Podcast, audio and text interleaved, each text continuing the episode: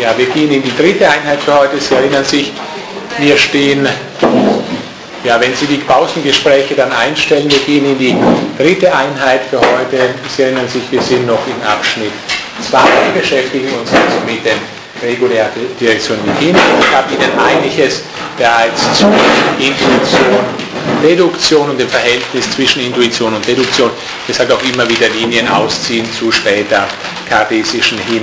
Da setzen wir jetzt fort. Wir haben also zuletzt äh, gesehen, dass für jede Deduktion erforderlich ist, dass außer dem jeweils direkt Gedachten jedenfalls noch mitbewusst ist, dass da etwas nicht direkt beachtet wird, betrachtet wird, aber ins Zentrum der Aufmerksamkeit rücken könnte und sich dort dann als sicher erweisen würde. Also wenn wir dann schon einige Deduktions-, einige Kettenglieder weiter sind, darf sich das vorherige nicht unter der Hand verändert haben, dasjenige, aus welchem abgeleitet wird. Blickten wir zurück, so sehen wir immer wieder dasselbe, immer wieder mit Descartes dasselbe intuitive Evidenzerlebnis. Diese Kette der Deduktionsglieder darf nirgends zerrissen oder unterbrochen sein wie, er mit, äh, wie Descartes mitteilt. Auf das nun aber Deduzieren möglich ist, dürfen wir natürlich nicht nur zurückblicken, sondern wir müssen wesentlich voranschreiten. Auf den Blick zurück muss verzichtet werden. Descartes fasst das so, wie wir gesehen haben, frühere Evidenz wird pauschal der Memoria anvertraut. Also der Erinnerung, dem Gedächtnis, Erkenntnisse, die wir erinnernd gewinnen, sind zwar nicht selbst Evidenzgeschehen, aber Erinnerung an Evidenzgeschehen als Evidenzgeschehen. Das genügt bereits offensichtlich in methodischer Hinsicht. Ein sehr charakteristischer, abkürzender Zug der Methode des frühen Descartes. Wir werden sehen, für den späten Descartes genügt dieses nicht mehr. Also wenn wir einige Kettenglieder weiter sind im Ableiten, kann sich von daher das frühere, das zuvor Gedachte verändern. Das ist nach der bisherigen Methodenauffassung Descartes nicht möglich. Nicht? Also frühere Evidenz, wie ich sagte, pauschal der Memoria anvertraut werdend, blicken wir zurück, immer dasselbe intuitive Evidenzgeschehen, abkürzender Zug bei äh, Descartes. Ein äh, Zitat noch zu äh, in diesbezüglichem Evidenzzusammenhang aus den äh, Regulae, Zitat, meisten Dinge werden sicher gewusst und äh, hier sehen Sie natürlich auch, wie das, der Zweifel dann sukzessiv stärker werden wird bei Descartes. Hier zweifelt er an manchem noch nicht, woran durchaus später Zweifel möglich und wirklich sein wird in seinem Werk. Die meisten Dinge werden sicher gewusst, obwohl sie nicht evident sind, wofern sie nur aus wahren und erkannten Prinzipien durch eine zusammenhängende und nirgendwo unterbrochene Bewegung des Denkens welches das Einzelne deutlich in der Intuition sieht, deduziert sind. Nicht anders, als wenn wir das letzte Glied einer Kette mit dem ersten zusammenhängend erkennen, also das Das des Zusammenhängens erkennen, obwohl wir mit einem und demselben Blick der Augen nicht alle Zwischenglieder, von denen jener Zusammenhang abhängt, erfassen wenn wir nur alle sukzessiv durchmustert haben und uns erinnern, dass die einzelnen Glieder mit ihren Nachbargliedern vom ersten bis zum letzten zusammenhängen. Also dieses uralte Bildchen der Kette bringt Descartes auch in diesen äh, Zusammenhang und äh, wir sehen, wie viel der intuitiven Evidenz bereits anvertraut wird an dieser Stelle. Ähm, wir fragen noch äh, in Bezug auf die Intuition äh, kurz weiter nach. Was ist nun nach dem frühen Descartes, nach dem Descartes der Regule gewiss? Wir haben die äh, Kriterien oder wir haben zunächst mal die, die Charakteristika der Intuition, vor allem im Verhältnis zur Deduktion, betrachtet. Was ist intuitiv gewiss? Was ist das Kriterium intuitiver Gewissheit? Descartes sagt so, unter Intuition verstehe ich ein so einfaches und deutliches Begreifen des reinen und aufmerkenden Geistes, dass über das, was wir begreifen, kein Zweifel zurückbleibt. Das Wörtchen Zweifel hat er hier. Ähm, wenn man es vom späteren Descartes her formulieren wollte, müsste man sagen, kein Zweifel zurückbleiben kann. Nicht diese Prinzipial, diesen Prinzipialisierungsschritt hat er hier noch nicht.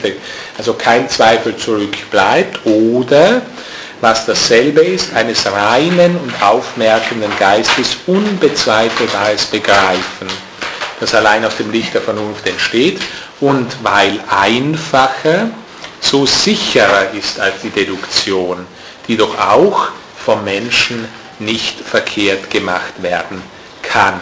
Ja, also auch hier wiederum einige äh, grundlegend wichtige Bestimmungen Descartes drin enthalten, äh, deswegen zu dem einen oder anderen äh, noch ergänzende Bemerkungen dazu. Mm.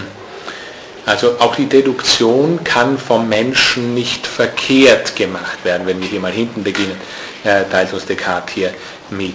Äh, ein Zitat dazu, warum kann die Deduktion nicht, warum kann nicht verkehrt, warum kann nicht falsch deduziert werden? Zitat, es ist zu beachten, dass die Deduktion oder eine Ableitung des einen aus dem anderen zwar versäumt werden kann, wenn man nicht aufpasst, aber nicht verkehrt gemacht werden kann. Von einem sei es auch nur sehr wenig vernünftigen Geist. Ja, also was hier wiederum auffällt, ist die Frage nach der Möglichkeit des Irrtums, die ich ja vor der Pause heute bereits angesprochen hatte. Also wie ist es überhaupt möglich, dass falsch deduziert wird? Ja, nur aus Verwirrungs- oder Vermischungsgründen oder wenn man nicht aufpasst, wie es hier heißt. Hm. Später wird Descartes vor allem zentrales Lehrstück diesbezüglich Meditatio 4 der Meditation. Später wird Descartes lehren, dass Irrtum grundsätzlich aus Übereilung entsteht. Wo Irrtum, da Übereilung, wobei er uns später dann gründlich mitteilen wird, äh, was da wovon übereilt wird. Es ist nämlich so, dass unser Wille unserem Verstand voraus ist. Nicht? Also dort, wo wir uns irren. Hier ist nur von mangelnder Aufmerksamkeit oder vom Nicht-Aufpassen die Rede. Ich weise darauf hin, dass Descartes offenbar noch nicht über eine gründliche äh, Theorie des Irrtums verfügt, sonst hätte er näher entwickeln müssen, was da die Bedingungen der Möglichkeit, kantisch ausgedrückt, des Nicht-Aufpassens sind. Genauso, wie ich vor der Pause bereits bemerkt hatte heute Vormittag, dass man auch fragen muss, wie es denn überhaupt zu Vermutungen gekommen ist, zu den Vermutungen, von denen wir uns, wenn wir wissen wollen, distanzieren müssen. Äh, ja, hm. also Descartes sagt uns hier intuitionsbezüglich, nochmals auf dieses Zitat zurückblickend, die Mens allein, also der Geist allein, von pura Mens spricht er hier, der reine Geist allein, ist ohne Verdunkelung anthropologischen oder traditionellen Ursprungs fast unmittelbar, also intuitiv auf. Und diese Unmittelbarkeit, diese Intuitivität äh, wird als ein Bonus genommen. Der direkte Zugriff scheint weniger fehleranfällig zu sein als der indirekte Zugriff. Das ist etwas, das der späte Descartes dann eindeutig leugnen muss. Alle Kenntnis, alle Erkenntnis muss durch den Zweifel hindurchgegangen sein. Weiter ist intuitiv erkanntes, wie wir eben gelesen haben, gehört haben, unbezweifelbar. Warum? Da sind natürlich die Beispiele interessant, die Descartes dafür gibt. Was erkennen wir denn nach dem Descartes der Regule eigentlich intuitiv? Zitat, so kann jeder mit dem Verstande, also das ist immer wieder wichtig, nicht jeder, dieses jeder und der Verstand, das soll keine psychologische Untersuchung sein, sondern eine logische.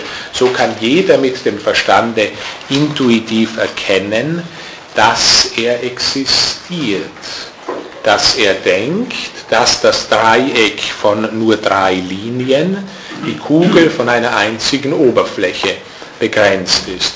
Also mehrere interessante Punkte natürlich an dieser Stelle. Es kommt alles so nebeneinander daher. Descartes hat zu dieser Zeit, das müssen Sie natürlich bedenken, noch nicht seinen Satz, ich denke, ich bin formuliert. Aber hier soll intuitiv erkanntes sein, dass, dass also ich erkenne, dass ich denke, dass ich existiere, das Nebeneinander, das ist schon schwierig zu denken. Inwiefern können das Existieren, das Denken nebeneinander stattfinden, wenn man da von Aristoteles ja wieder eine ganz ähnliche Stelle hat. Nicht in der Nikomachischen Ethik, wenn man von daher argumentieren würde, also woran erkennen wir äh, oder wie erkennen wir uns selbst, müsste man für Existieren dann Wahrnehmen einsetzen. Nicht? Die Form des äh, Existierens wäre aristotelisch das Wahrnehmen. Was Descartes da dafür einsetzen würde, ist etwas undeutlich. Jedenfalls das soll intuitiv erkannt werden können und auch dann so mathematische ähm, äh, Lehren oder Einsichten oder äh, Sätzchen wie eben das Dreieck wird nur von drei Linien äh, begrenzt. Ja, äh, also mathematische Einsichten werden intuitiv erkannt. Um das vielleicht noch, äh, noch etwas ausführlicher äh, doch darzustellen, ähm, dass 2 und 2 also 4 ergeben. das wird nach Descartes rein intuitiv erkannt.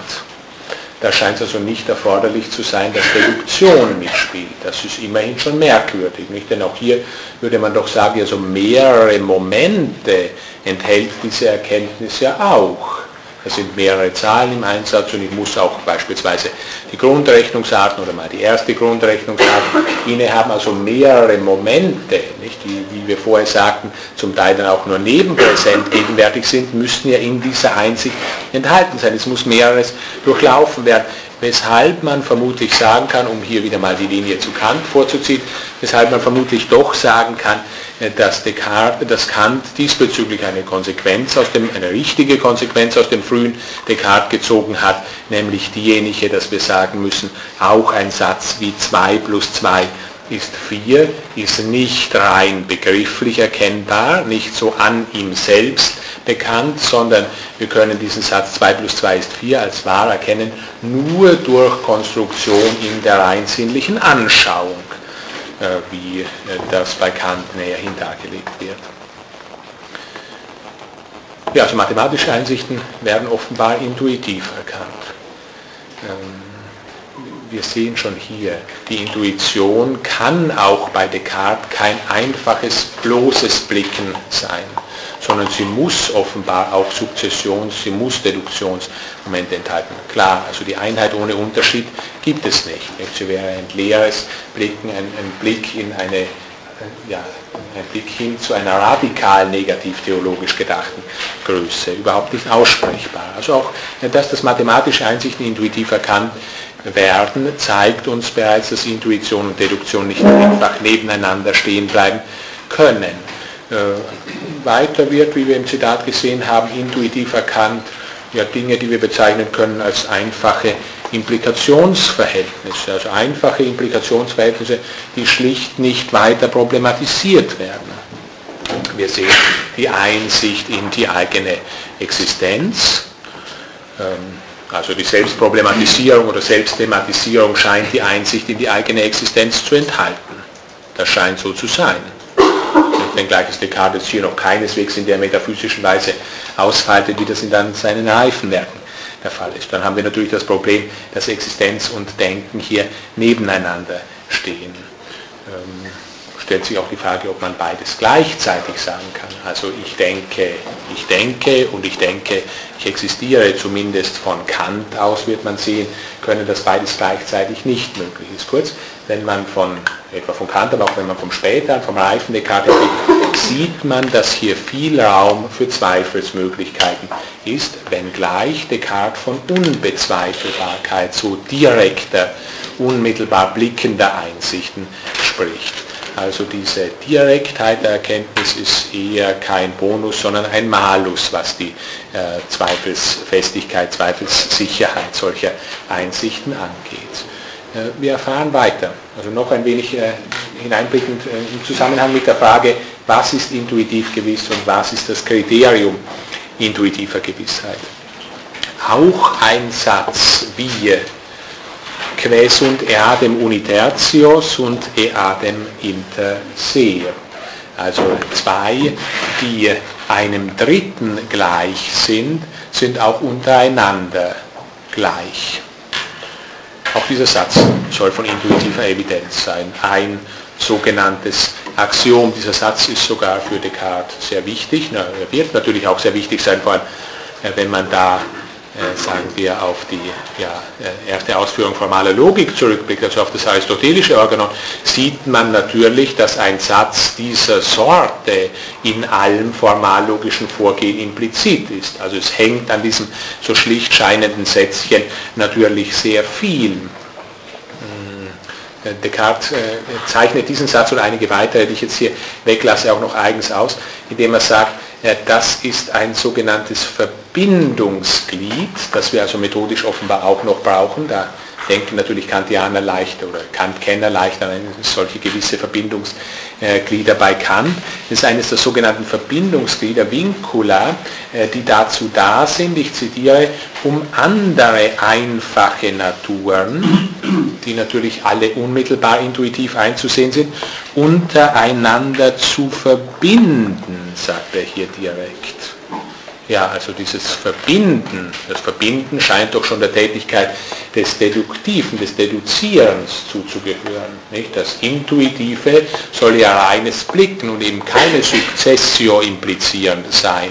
Jetzt sehen wir, intuitiv müssen auch gewisse Verbindungsglieder aufgefasst werden, wie eben dazu da sind um andere einfache Naturen, also vielleicht das 1 und die 2 oder auch die 2 und die 4 ähm, untereinander zu verbinden und auf deren Evidenz alles beruht, was wir im folgenden Denken erschließen. Ja, also der Bezug zu Kant, um den doch nicht ganz nur so angedeutet stehen zu lassen, äh, ist natürlich derjenige zu der kantischen Lehre zunächst mal, dass mathematische Urteile insgesamt synthetisch sind. Nicht, das ist ja etwas, das sich als eine gewisse konsequente Fortentwicklung und äh, bei Kant gegenüber dem frühen Descartes als richtig, im Unterschied zu dem, was Descartes hier in Bezug auf mathematische Einsichten und Sätze sagt, bezeichnet habe. Aber, und das ist der Punkt, den ich hier hervorheben möchte oder erwähnen möchte, dieser zunächst mal Allsatz bei Kant, dass mathematische Urteile insgesamt synthetisch sind. Sie wissen, das muss also in rein sinnlicher Anschauung konstruiert werden. Ich kann keinen mathematischen Satz rein aus Begriffen heraus entwickeln und erkennen, sondern ich brauche immer die Konstruktion in der rein sinnlichen Anschauung in Raum und Zeit dazu. Dieser Allsatz hat ja Ausnahmen auch bei Kant. Es gibt ja auch einige, und da könnte man wirklich das Wörtchen Verbindungsglieder, das Kartesische, auch einsetzen. Es gibt ja einige mathematische Sätze, die äh, mit Kant ausgedrückt wirklich analytisch sind und, das zitiere ich jetzt, und nur auf dem Satz des Widerspruchs beruhen. Ja, das ist kein Und, nicht, sondern das ist eine Erläuterung. Nicht wirklich analytisch ist kantisch eben dasjenige, welches nur auf dem Satz des Widerspruchs beruht. Ja, und diese äh, Sätze, das sind also Beispiele wie das Ganze ist sich selbst gleich. Oder auch das Ganze ist größer als sein Teil und dergleichen. Und diese Sätzchen, äh, die dienen dann, ja, wie Kant sagt, zur Kette der Methode. Zur Kette der Methode, das ist in der Tat ganz nah an dem dran, was Descartes hier als Vincula bezeichnet. Ähm, also gewisse, so wenn wir das Anachron, wenn wir es so ausdrücken wollten, wie Kant es nicht ausdrücken könnte von seinen philosophiegeschichtlichen Kenntnissen, hier gewisse frühkartesische problematische Reste, die wir auch in der kantischen Lehre von dem analytisch bzw. synthetischen mathematischer Sätze haben. Also wir haben als letztes Beispiel gehabt, Ques und eadem universius und eadem inter se. Das soll auch rein intuitiv eingesehen werden können. Wir sehen, da ist also vieles schon investiert in dieses Intuitive, in diese Intuition hinein. Es kann nicht mehr davon die Rede sein, dass das ein bloßes, einfaches Schauen wäre, sondern es ist immerhin bereits ein verbindendes Schauen. Und das Schauen für sich genommen, das verbindet ja nicht. Ja, insgesamt äh, gehören die Axiomata hierher. Die Axiome zu diesem einen Axiom, das ich hier äh, zitierte. Sie können als solche nicht weiter zurückgeführt werden und eben deswegen offenbar nur geschaut werden. Ebenso noch ein, äh, ein, weiteres Beispiel. Ebenso erfasse ich intuitiv zum Beispiel, wie Descartes sogar sagt, der frühe Descartes sogar sagt, als ob sich da um so irgendeine Kleinigkeit handeln würde, zum Beispiel, was Existenz ist. Quid sit existentia. Also was Existenz ist, Existenz kann jetzt äh, äh, unterschiedlich ins Griechische zurück übersetzt werden, aber jedenfalls was Existenz ist, das dürfte doch sehr, diese Frage dürfte doch zumindest sehr, sehr nahe an der Grundfrage der Metaphysik überhaupt im platonisch-aristotelischen Sinne stehen. Also die Metaphysik fragt nach dem Sein als Sein und dem, was ihm an ihm selbst zukommt. Das soll jetzt intuitiv erfasst werden können. Nicht? Hier sehen Sie also einen gewaltigen, sagen wir mal, Verunmittelbarungsschritt. Das sollen wir so einfach auffassen können, was Existenz ist ist, es kann nicht abgeleitet werden. Sie sehen natürlich sehr gut auch äh, das Folgende, dass nämlich dasjenige, was jeweils als intuitiv erkennbar aufgefasst werden muss, von der Stärke der jeweiligen Metaphysik, der jeweiligen vorausgesetzten Metaphysik abhängt. Es wird eben metaphysische Entwürfe geben, denen nichts anderes übrig bleibt, als sowas wie Existenz als nur intuitiv geschaut aufzufassen. Andere können es vielleicht ableiten. Descartes übrigens das noch ergänzend setzt noch vieles äh, so an, dass es einfach intuitiv aufgefasst wird. Äh, ich zitiere da nur eine Liste, die er da gibt.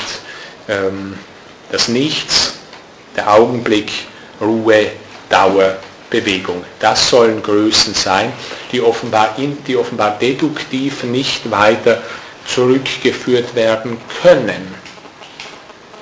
Ähm, und eben deswegen, wenn wir sie denn brauchen für die Erreichung von kritiksicheren Resultaten der unmittelbaren Evidenz, ist gleich der Intuition anvertraut werden müssen.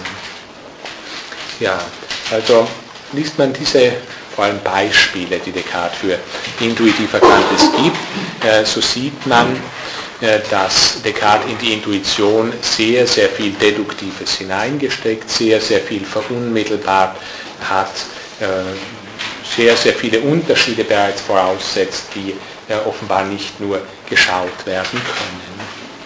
Ein weiterer Punkt, den ich in diesem Zusammenhang noch ganz kurz ansprechen möchte, also im Zusammenhang mit Intuition und Deduktion und dem methodischen Vorgehen der Regule insgesamt, äh, nur so äh, exkursartig, äh, ist Descartes Stellung und Descartes frühe Stellung zur formalen Logik. Ich habe es vorher so nebenbei von Aristoteles adressiert, habe auch schon auf die Recherche la Verité, also ein spätes Werk, verwiesen, wo doch eine gewisse, ein gewisser Autarkieverlust formaler Logik dann zu beobachten sein wird. Wie steht Descartes nun zu den formallogischen Grundprinzipien im Rahmen seiner frühen Methodenlehre, also im Rahmen äh, der Regulärdirektionen in Genii? Später Descartes, ich sagte es vorher, hat das, Form, hat das formallogische Grundprinzip, also den Satz vom zu vermeidenden Widerspruch, an das Ich als Prinzip der Philosophie geheftet, um diesen kantischen Ausdruck geheftet aus äh, 16 der Vernunftkritik hier zum Einsatz zu bringen. Äh, während der frühe Descartes äh, formale Logik ja ungefähr gleich, sage ich jetzt mal weich, ungefähr gleich unproblematisch sieht wie insgesamt dasjenige, welches er pauschal der Intuition anvertraut, wie ich das eben äh, kurz zu schildern versucht habe. Es scheint sich in formaler Logik einfach um unmittelbar Verständliches aus sich selbst heraus Bekanntes zu handeln. Der, äh, kleines Zitat dazu, der, ja, also er spricht, äh, wenn er von formaler Logik äh, spricht, von äh, Dialektik, ja auch gemäß einem, gemäß einem alten Wortgebrauch, also äh, Logik und Dialektik gleichsetzend, nicht dieser, dieser Wortgebrauch, etwa auch schon der spätantiken Doxographen, nicht der dann von Platon als Erfinder der Dialektik sprechen, was also immer heißt, Erfinder des Systemteils Logik. Die Dialektiker, sagt er, schreiben der Erörterung gewisse Formen vor, die so notwendig schließen, dass die von ihnen erfasste Vernunft, also Vernunft erfasst von diesen Formen, selbst dann, wenn sie gewissermaßen von evidenter und aufmerksamer Betrachtung des Ableitens dispensiert ist, also wenn die Vernunft so halb schläft oder nicht recht aufmerksam ist, unterdessen etwas Sicheres aus der Kraft der Form zu erschließen vermag. Nun ist es merkwürdig, nun ist es merkwürdig, und das kann man dann auch immer wieder in Descartes-Lehrbüchern so aufgeführt finden, dass das für Descartes, als, für den frühen Descartes als ein Moment der Kritik an formaler Logik gilt. Ja, Logikkritik oder Kritik an formaler Logik durch den frühen Descartes eine Sache, die sich vielfältig abgehandelt findet. Worin besteht eigentlich diese Kritik? Die Kritik besteht in keiner Weise daran, dass formale Logik uns vielleicht nicht zur Erkenntnis von Gegenständen führen würde. Oder auch gar, dass formale Logik an ihr selbst zu revolutionieren sei, wenn wir jetzt einmal auf Transzendentalphilosophie und dann sich an Transzendentalphilosophisches anschließen, das in der Geschichte der Philosophie vorblicken, sondern die Kritik besteht darin, dass formallogische Formen oder das Aussprechen formallogischer Formen Aussprechen von etwas Selbstverständlichem ist Wobei dieses Selbstverständliche uns nicht weiterführt. Inutil, sagt er, also nutzlos. Das ist zwar alles richtig, so muss man hier äh, Descartes ergänzen, seinem äh, Gedankenduktus nach, das ist zwar alles richtig, was formal logisch gelehrt wird, also inklusive der kompletten Syllogistik, aber es führt uns nirgendwo hin. Wir handeln hier aus Gewohnheit heraus und wir wollen, um den kartesischen Kritikpunkt da kurz zu fassen, wir, wir wollen lieber aufmerken, als aus Gewohnheit korrekt schließen. Das ist der kartesische Gedankengang hier. Natürlich äh, kann man aus sehr unterschiedlichen Gründen diesen Satz affirmieren. Also ich beispielsweise würde auch lieber aufmerken, als aus Gewohnheit korrekt schließen. Äh, allerdings ist, diese, ist da eine ganz spezifische Lesart dieses Sätzchens, das ich da eben äh, formuliert habe, mit Descartes, mit der kartesischen Logikkritik zu verbinden. weil bei Descartes bedeutet dieser Satz, nicht? also lieber aufmerken als aus Gewohnheit korrekt schließen, bei Descartes bedeutet dieser Satz äh, keineswegs nur, was man etwa auch meinen könnte, dass uns so formallogische Formen in unserem Alltagsgetue einigermaßen korrekt leiten, dass sie uns aber vielleicht bei weitem nicht zur Erkenntnis von Gegenständen führen, sondern Descartes lehnt in der Folge die äh, Beschäftigung mit formaler Logik deswegen so weitgehend ab, weil sie ihm so selbstverständlich zu sein scheint. Also formallogisches ist doch gewissermaßen das Selbstverständlichste überhaupt. Das scheint also alles abgemacht zu sein, nicht? Wenn, der, wenn der Formallogiker da seine Formen ausbreitet. Äh, Descartes schenkt ihm, äh, schenkt ihm die Begründung. Also mit Descartes hat sich tatsächlich ein großer Denker so stark an bestimmte logische Formen gewöhnt, dass er sie pauschal als in die, das muss ich jetzt doch noch zitieren, als in die Einkleidung in die Rhetorik zu verweisen erachtet. Nicht, natürlich Rhetorik in dem aristotelischen Verständnis, das wir jetzt hier zu einer Logik der Wahrscheinlichkeit übergehen würden, sondern Rhetorik im Sinne eben des bloßen äh, Mittels der Darstellung, also selbstverständlich korrekte Mittel der Darstellung.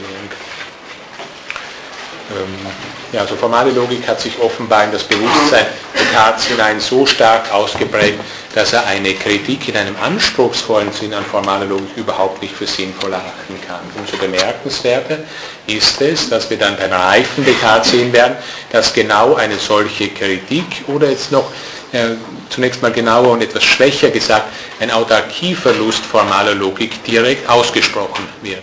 Also sie ist nicht selbstverständlich, sondern sie hängt an einem höheren Prinzip. Dieses Prinzip heißt, ich denke, was wir aber da, ja das war in Regula 10, hatte ich, noch, hatte ich noch nicht gesagt, was wir aber da in der 10. der, Regel, der Regeln zur Ausrichtung der Erkenntniskraft als Kritik an der formalen Logik vorgeführt kriegen, ist einfach das Versetzen formallogischer Bestimmungen komplett in den Bereich des Intuitiven, ist gleich aus sich selbst heraus Verständlichen hinein. Formallogisches Denken ist Gewohnheitssache, da hat Descartes sicherlich recht, aber er fügt dann eben noch den Gedanken hinzu und sie ist auch Gewohnheitssache, die uns selbstverständlich, korrekt, richtig leitet, richtig führt, also nicht etwa äh, an ihr selbst zu kritisieren wäre.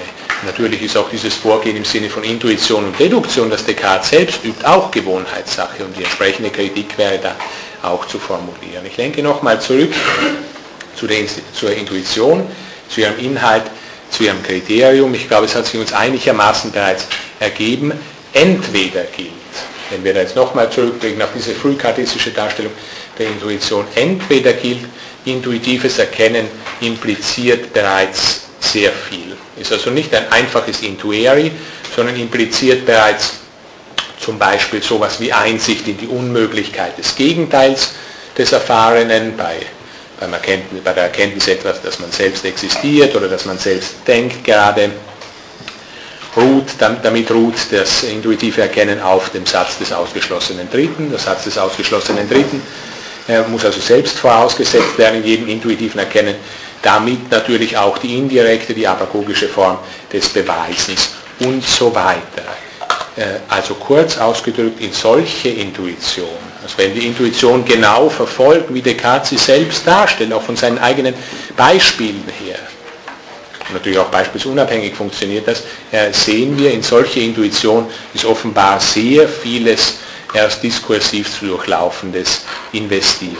Intuitiv erkanntes ist einfach komprimierte Gedankenleistung, komprimierte, so in anschauliche Präsenz komprimierte Gedankenleistung. Wobei die Memoria fehlt, wenn wir uns jetzt mal rein auf das, äh, die intuitive Seite konzentrieren. Und eben deswegen ist das Komprimieren und das Investieren vergessen worden.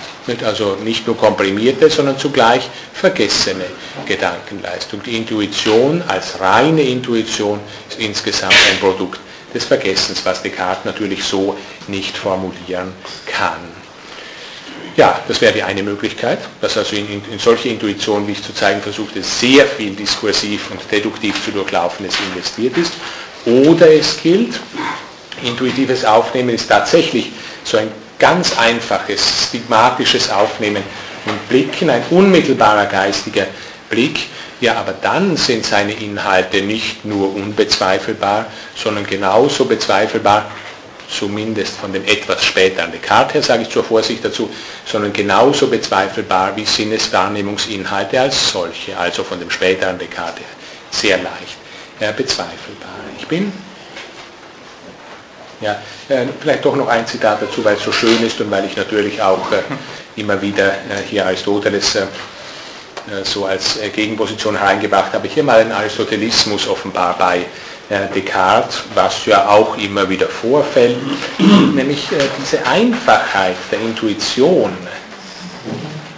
das Einfache der Intuition, dass die Intuition gar nicht gelehrt werden muss, übrigens auch die Deduktion nicht, denn sie kann ja vom Menschen nicht verkehrt gemacht werden, wie äh, Descartes uns bereits mitgeteilt hat. Also diese Einfachheit von Intuition und Deduktion wird selbst noch eigens abgesichert äh, von Descartes, Zitat, äh, denn man kann die Wissenschaft nicht auch noch darauf ausdehnen zu lehren, auf welche Weise diese Operationen selbst vorzunehmen sind, weil sie die einfachsten und ersten überhaupt sind. Zitat Ende. Ja, das ist also tatsächlich ziemlich genau so, wie wir es in Aristoteles Metaphysik Gamma ja lesen können. Nicht diese, diese berühmten Wendungen, denn nicht für alles kann es einen Beweis geben. Jeder Beweis muss aus etwas, für etwas, über etwas geführt werden und dergleichen. Also in axiomatischem Zusammenhang, in sehr wichtigem methodischen Zusammenhang sehen wir direkte Aristotelismen, die bei dem frühen Descartes wieder auftreten. So leicht kann man sich da von der Tradition natürlich nicht distanzieren. Ich bin, nachdem ich Ihnen jetzt mit einigen Ausflügen darzustellen versucht habe, wie Intuition und Deduktion beim frühen Descartes zu fassen sind, immer natürlich gleich ergänzt um einige Schwierigkeiten, die sich hier ergeben, auch das, auf das wir also dann auch schon so Anlaufschritte gemacht haben hin zu den, zu den späteren deutlichen Veränderungen innerhalb des kartesischen Denkens, bin ich noch bei einem zweiten Punkt, den ich herausheben möchte aus den Regulae ad Direktionen in Genii, also nach dem Punkt A Intuition und Deduktion wäre ich jetzt bei dem Punkt B angelangt und da schrieb ich Reihe oder Reihenstruktur, Verordnung drüber. Worte, die sehr wichtig sind in methodischer Hinsicht und auf die Descartes äh, noch näher eingehen muss. Also die grundlegenden Methodenformen sind Intuition und Deduktion. In diesem äh, prekären, diskreten Zusammenarbeiten, das wir jetzt einige Male so umgerührt haben. Wichtige Methodenbestimmungen, die jetzt noch hinzukommen, Reihe, Reihenstruktur, Ordnung. Ein Zitat gleich. Regula, also die Regel 6, belehrt uns darüber, dass alle Dinge in gewissen Reihen, Series, das Wörtchen hier dafür, in gewissen Reihen geordnet werden können, nicht zwar insofern sie auf irgendeine Gattung des Seins bezogen werden, ja so eine äh, kleine Klatsche für Aristoteles im Vorübergehen, wie die Philosophen in ihre Kategorien eingeteilt haben, sondern insofern die einen aus den anderen erkannt werden können. Also es soll nicht um eine Seinsordnung gehen bei dieser Reihenordnung oder Reiheneinteilung, sondern um eine Erkenntnisordnung, sondern insofern die einen aus den anderen erkannt werden können, sodass wenn irgendeine Schwierigkeit auftritt, wir sofort feststellen können, ob künftig andere Dinge und welche und in welcher Ordnung, Ordo, also zuerst zu durchmustern sind. Ja, also das ist eine Stelle und von äh, Stellen von dieser Sorte gibt es mehrere. Den Regulae, das habe ich jetzt noch nicht genügend hervorgehoben heute. Das ist eine Stelle, die tatsächlich eine Reihe von Neukantianern dazu äh, gebracht hat, äh, von beträchtlichen Antizipationen von Transzendentalphilosophie, beim, gerade beim frühen Descartes zu sprechen. Diese Stelle scheint doch einigermaßen prinzipiell transzendentalphilosophisch zu sprechen. Also Descartes äußert sich nicht über die Dinge,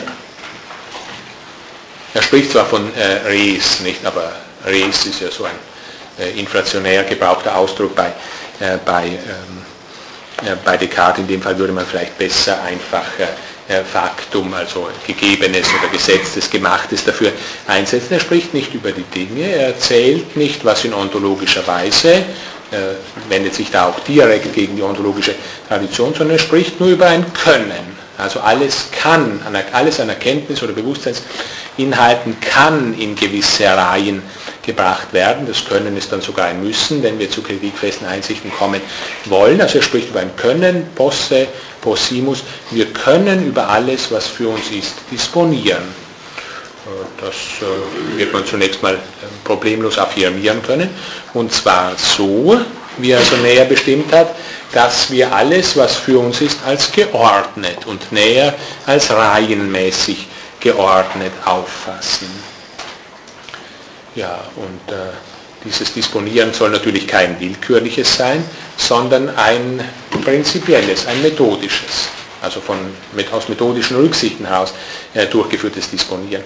Es kommt allerdings hinzu, und da teilen sich jetzt wiederum äh, die Wege, die Descartes weitergehen wird und die, Descartes, und die Kant dann gehen wird dieses Vorgehen, dieses reihenmäßige Ordnen von Erkenntnis- oder Vorstellungsinhalten ist nicht nur deswegen nicht willkürlich, weil es Methode geleitet ist, sondern ist es auch deswegen nicht willkürlich, weil dieses Vorgehen, so Descartes explizit, und das ist nun tatsächlich wieder eine ontologische Auskunft, weil dieses Vorgehen unserem Ingenium, also unserem Geiste, unserem, unserer Erkenntniskapazität, unserer Erkenntniskraft insgesamt entspricht. Dieses äh, reihenmäßige Ordnen entwickelt oder entfaltet nur die uns, ja, und hier hat er tatsächlich diesen Ausdruck, die uns angeborenen Prinzipien der Methode äh, in der Regel vier, etwas sehr Schönes und vielfältig lässt sich das nachweisen, ich Rede von uns angeborenen Prinzipien bestimmten methodischen Vorgehens, Regula 4 etwa, das ist von Früchten die Rede, Zitat, Früchte, welche aus den angeborenen Prinzipien dieser Methode äh, geboren sind. Also, man sieht, das ist immerhin bedenklich, auch wenn man dann in die Entwicklungslinien neuzeitlichen Denkens etwas weiter betrachtet, man sieht, dass Descartes, der frühe Descartes, der Regule, der Auffassung ist, er könnte zugleich prinzipiell und über die Natur unseres Geistes sprechen, was doch, wie man vor allem von Kant her sieht, ja zwei völlig unterschiedliche Dinge sind. Mit dem einen Fall frage ich mich dieses Wesen da, das wir dann Mensch nennen, was ist denn seine Natur, welche Prinzipien sind ihm denn angeboren in Erkenntnis bezüglich relevanter Hinsicht. Das ist eine Frage, eine Frage, die wir von Kant aus dann eindeutig als ontologisch bzw. metaphysisch bezeichnen müssen. Und eine ganz andere Frage ist es zu sagen, also wenn wir denn äh, kritiksichere Resultate erreichen wollen können, was müssen wir dann methodisch machen, unabhängig davon, ob wir da in irgendeiner Weise besonders dazu disponiert sind oder nicht. Zusätzlich ergibt sich auch hier, das jetzt schon zum dritten Mal heute bereits, zusätzlich ergibt sich auch hier die Frage, wie es denn möglich ist, dass diese uns angeborenen Prinzipien der Methode nicht prinzipiierend tätig sind oder jedenfalls offenbar häufig nicht prinzipiierend tätig sind, weil ansonsten müsste Descartes diese Methodenlehre ja gar nicht schreiben, wenn ohnehin alle und immer gemäß diesen Prinzipien vorgehen würden. Also auch hier wiederum die Frage, wie ist denn überhaupt Irrtum möglich? Wie ist es denn möglich, dass diese uns angeborenen Prinzipien dieser Methode nicht immer von allen korrekt durchgeführt werden? Descartes sagt uns, diese Prinzipien können verdeckt oder nicht adäquat entwickelt sein, weiter begründet er nicht und da muss eben die in den Regule gelehrte Methode reinigend eingreifen. Also seltsame Mischungen aus metaphysischen und transzendentalphilosophischen, die wir beim frühen Descartes haben. Ähm, es scheint so zu sein, dass wir zu methodischem, zu prinzipiellem Vorgehen disponiert sind, um jetzt selbst mal einen Satz zu formulieren, der seltsam aus metaphysischen und transzendentalphilosophischen Bestandstücken gemischt sind. Die Ordnung oder die, die, reihenmäßige Ordnung ist methodisch grundlegend wichtig. Also was ist, ist für uns immer schon geordnet. Ja, das äh, wird man also relativ problemlos, selbst wenn man so metaphysisch ungeschützt sagt, wie ich es jetzt eben sage, allerdings gibt es auch bei Descartes zuhauf so metaphysisch ungeschützte Stellen dieser Sorte, das wird man problemlos affirmieren können. Zumindest wenn man äh, da jetzt nicht von einer sehr hochstufigen Vorstellung von Ordnung ausgeht, sondern auch schon ein Mindestmaß an Ordnung als Ordnung auffasst. Die gegenteilige, also die, die Negation dieser Behauptung würde in die schwierigen äh, Überlegungen zur Materia prima dann hineinführen. Also da wird man keine, vielleicht zunächst mal keine Schwierigkeiten äh, damit haben müssen.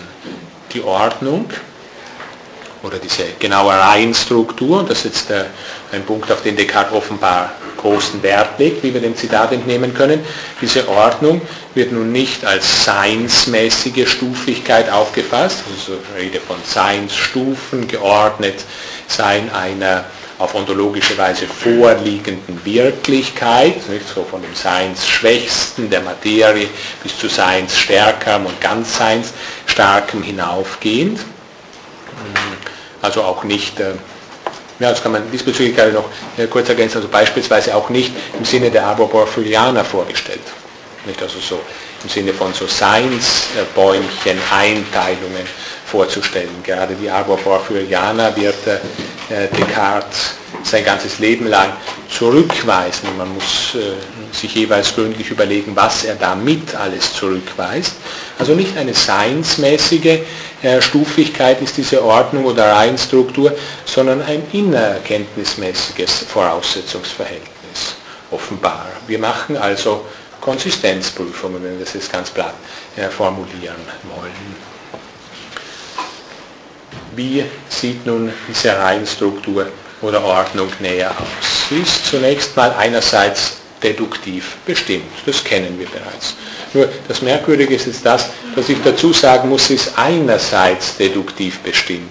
Nicht? Denn wenn man bedenkt, was wir ja doch schon äh, ausführlich gesehen haben, dass Wissenschaft nur durch Intuition und Deduktion zustande kommen soll, die Intuition aber stigmatisch ist, oder sein soll nach Descartes, also nicht fortlaufend, momentanisch, nicht reinhaft, dann müsste man doch sagen, also Ordnung kann überhaupt nur deduktiv bestimmt sein. Da kann es doch keinen Platz für äh, weitere, Möglichkeiten, äh, weitere Möglichkeiten geben. Was nicht intuitiv gewiss ist, muss, wenn wir da irgendwas einwandsimmun wissen wollen, deduziert werden. Immer jetzt unter Mitdenken dieser ganzen Problematisierungen, die ich zum Verhältnis Intuition, Deduktion bereits gemacht habe. Zitat aus der Regel 5 diesbezüglich. Wir befolgen die Regel genau, wenn wir verwickelte und dunkle Angelegenheiten ähm, stufenweise auf ein, äh, stufenweise, gradativ auf einfachere zurückführen und so dann von der Intuition der allereinfachsten zur Erkenntnis aller übrigen über dieselben Stufen hinaufzusteigen versuchen. Ja, also das ist etwas, das glaube ich schon äh, einigermaßen leicht oder sehr leicht auffassbar ist von dem her, was ich zu Intuition und Deduktion entwickelt habe. Natürlich müsste man da die Problematisierungen wieder weggeben, die ich da stets eingetragen habe. Ähm, wir sehen allerdings nur noch etwas weiteres, eine weitere äh, Problematisierung, die ich dazwischen schreibe hier bei dem äh, frühen Descartes, oder eine weitere systematische Schwierigkeit von Descartes. Ich sprach als ich begonnen habe, das Verhältnis von Intuition und Deduktion abzuhandeln, von einem eindeutigen Vorrangverhältnis der Intuition vor der Deduktion, nicht in doppelter Weise, wie ich das da ausgeführt habe, Sie erinnern sich. Und jetzt sehen wir aber an dieser Stelle, äh, dass sich in gewisser Weise dieses Vorrangverhältnis umzukehren scheint. Warum? Es ist ja immerhin von diesem Ordnungsgedanken aus von einem Zusammenspiel offenbar von Intuition und Deduktion die Rede. Nicht? Also das Verwickelste, das Dunkelste führen wir auf immer Einfacheres zurück, bis wir zum ganz Einfachen und dem Intuieren des ganz Einfachen kommen, das dann eben intuitiv geschieht. Also dieses Zusammenspiel zumindest von Intuition und Deduktion scheint ja bereits Ordnung, Strukturiertheit, also zum Beispiel den Unterschied von Einfachheit und Zusammengesetztheit vorauszusetzen. Und damit scheint sich das Vorrangverhältnis von Intuition und Deduktion umzukehren. Zuvor war Intuition vorgeordnet, jeder deduktive Schritt muss auch intuitiv durchleuchtet sein. Und jetzt sehen wir, ja auch jede ganz einfache Intuition muss als einfache bereits an einem bestimmten Ort dieses innererkenntnismäßigen Ordnungsgefüges stehen und natürlich die kettenhafte Struktur dieses Ordnungsgefüges wird nur deduktiv zustande gebracht und nicht intuitiv. Also Umkehr des Vorrangverhältnisses, nicht nur Deduktion setzt Intuition voraus, sondern auch Intuition setzt Deduktion voraus, was Descartes uns hier natürlich nicht sagt. Schließlich noch weiterer Punkt zur Deduktion, dieses festzuhalten, es gibt noch eine zusätzliche, das kommt bei Descartes so ein wenig hinterher daher, aber das liegt auch an diesem äh, problematischen Überlieferungscharakter der, der Regule. Das hätte er natürlich noch glattgelegt, wenn er es so hätte erscheinen lassen. Also es fehlt noch eine zusätzliche Qualifikation diesem, äh, diesem Deduzieren. Ähm, Zitat zur Vervollständigung der Wissenschaft ist es erforderlich, das, was zu unserem Vorhaben gehört, insgesamt und einzeln in kontinuierlicher und nirgends unterbrochener Reihenfolge und Gedankenbewegung zu durchmustern bzw. eben zu deduzieren. Ja, also die Lückenlosigkeit, die Kontinuierlichkeit oder die Lückenlosigkeit ist es, auf die Descartes noch eigens zu sprechen kommt in der Regula äh, 7. Äh, und das ist natürlich äh, methodisch schwierig. Wir haben gesehen, alles Deduzieren muss in sich wiederum intuitiv durchblickt werden, damit es im Rahmen einer Wissenschaft auftreten kann. Aber wie durchblicken wir wohl die Lückenlosigkeit intuitiv? Nicht? Das geht ja gar nicht. nicht? Dass, dass hier Lückenlosigkeit gegeben ist, kann ich, wenn, dann überhaupt ja nur auf deduktive Weise äh, erreichen. Nun, nächster Punkt. Noch im Rahmen dieses äh, Abschnittes äh, Reihe, Reihenstruktur, Ordnung. Ich sagte vorher, und äh, habe an der Stelle auch die diesbezüglichen Überlegungen mal stehen gelassen und nehme es jetzt wieder auf. Ich sagte vorher, dass die Reihenstruktur, die Ordnung, von der äh, Descartes aus einer wissenschaftlichen spricht, einerseits deduktiv bestimmt ist. Und sagte dann, also bisher scheint es ja so zu sein, sie kann überhaupt nur deduktiv bestimmt sein. So eine andere Ordnungsform, wissenschaftlich relevante, haben wir bisher von Descartes nicht kennengelernt. Und nun kommt, und zwar auch noch in dieser Regel 7, noch diese, ja, wenn man so will, dritte Methodenform zu Intuition und Deduktion hinzu, nämlich die Induktion bzw. Enumeration. Ähm, wie führt das hier ein? Der Zusammenhang der, der Einführung der Induktion ist der folgende.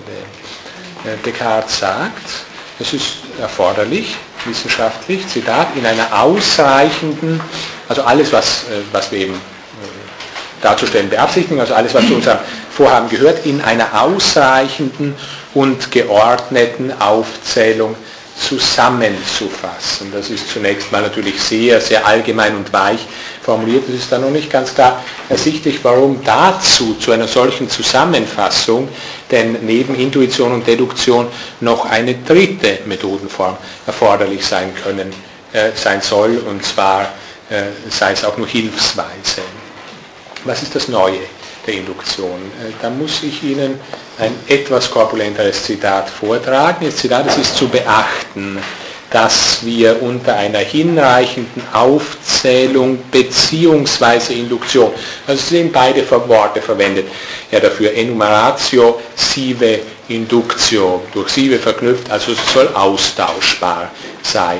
Äh, Austauschbarkeit, das bedeutet natürlich in beide, Seiten, in beide Richtungen gehen. Identität, das ist äh, immerhin interessant in Bezug auf den Induktionsbegriff, nicht Induktion Enumeration ja nicht so. Aber Induktion hat ja eine lange Geschichte, wenn wir da den Anfangspunkt vielleicht bei, Aristoteles, äh, bei der aristotelischen Evagogie äh, festmachen und das dann durch die Geschichte heraufziehen, wenn wir vor allem auch einen Blick auf Bacon in dem Zusammenhang werfen, der sicherlich, gerade was den Induktionsbegriff angeht, für Descartes auch von Wichtigkeit gewesen ist. Man sieht an diesem Enumeratio sive inductio jedenfalls dass Descartes offenbar nur die sogenannte empirische Induktion kennt. Nicht die sogenannte empirische Induktion, die ihrer Intention nach dann auch stets vollständige Induktion sein soll, also etwas, das ähm, äh, in Wirklichkeit von ganz großer Wichtigkeit oder ganz, auf ein ganz hohes Protest gestellt wird, dann eben von äh, Bacon etwa ein Gedanke, den die Antike zwar kennt, den sie aber so ganz am Rand lässt. Also das ist eine unerhebliche Form von Induktion, diese der Intention nach vollständige, die empirische Induktion. Nicht? Also wenn wir wissen wollen, was irgendein Lebewesen ist, so müssen wir womöglich alle Lebewesen von dieser Sorte, von dieser Art, der Artbegriff ist vorausgesetzt, was man nicht bedenkt in einem empiristischen Zusammenhang, müssen wir also möglichst alle äh, Exemplare von dieser Sorte betrachten und dann auf diese Weise zu einem allgemeinen kommen. Exemplarische Induktion ist eine nicht, sagte ich, also exemplarische Induktion diejenige, in der uns anhand eines besonders eben exemplarischen, eines besonders herausreichenden Falles, einzelnen Falles natürlich, aufgeht, was ein allgemeines ist. Also dieser viel schnellere Weg vom Einzelnen zum Allgemeinen. Will ich wirklich wissen, was ein Herrscher ist, so Aristoteles etwa, dann muss ich eben nur auf Alexander blicken. Nicht auf viele Herrscher kennen, sondern ich blicke auf diesen einen Herrscher, an ihm geht mir exemplarisch auf, was das heißt, ein Herrscher äh, zu sein und dergleichen. Also auch das natürlich Induktion, insofern es als ein Schritt vom Einzelnen zum Allgemeinen ist, äh, der allerdings noch etliches weiter als erkenntnistheoretisch Aristoteles impliziert, dass ich jetzt hier nicht ausweiten kann. Wichtig nur festzuhalten, wenn man so eine Geschichte der Induktion erschreibt, also bei Descartes äh, gibt es sowas wie exemplarische Induktion nicht, sondern Induktion bedeutet, wie bei Bacon, die empirische Induktion. Ja, also äh, es ist zu beachten, äh, jetzt dieses Zitat, dass wir unter einer hinreichenden Aufzählung bzw. Induktion nur jene verstehen, aus der die Wahrheit sicherer geschlossen wird als mittels jeder anderen Art des Beweisens, mit Ausnahme der einfachen Intuition. Wann immer sich irgendeine Erkenntnis nicht auf die Intuition zurückführen lässt, das ist merkwürdig. Nicht? Bisher hatten wir solche Möglichkeiten gar nicht in den Blick gefasst. Jetzt gibt es also Erkenntnisse, also wissenschaftlich relevante, das heißt sichere Erkenntnisse, die sich nicht auf Intuition zurückführen lassen.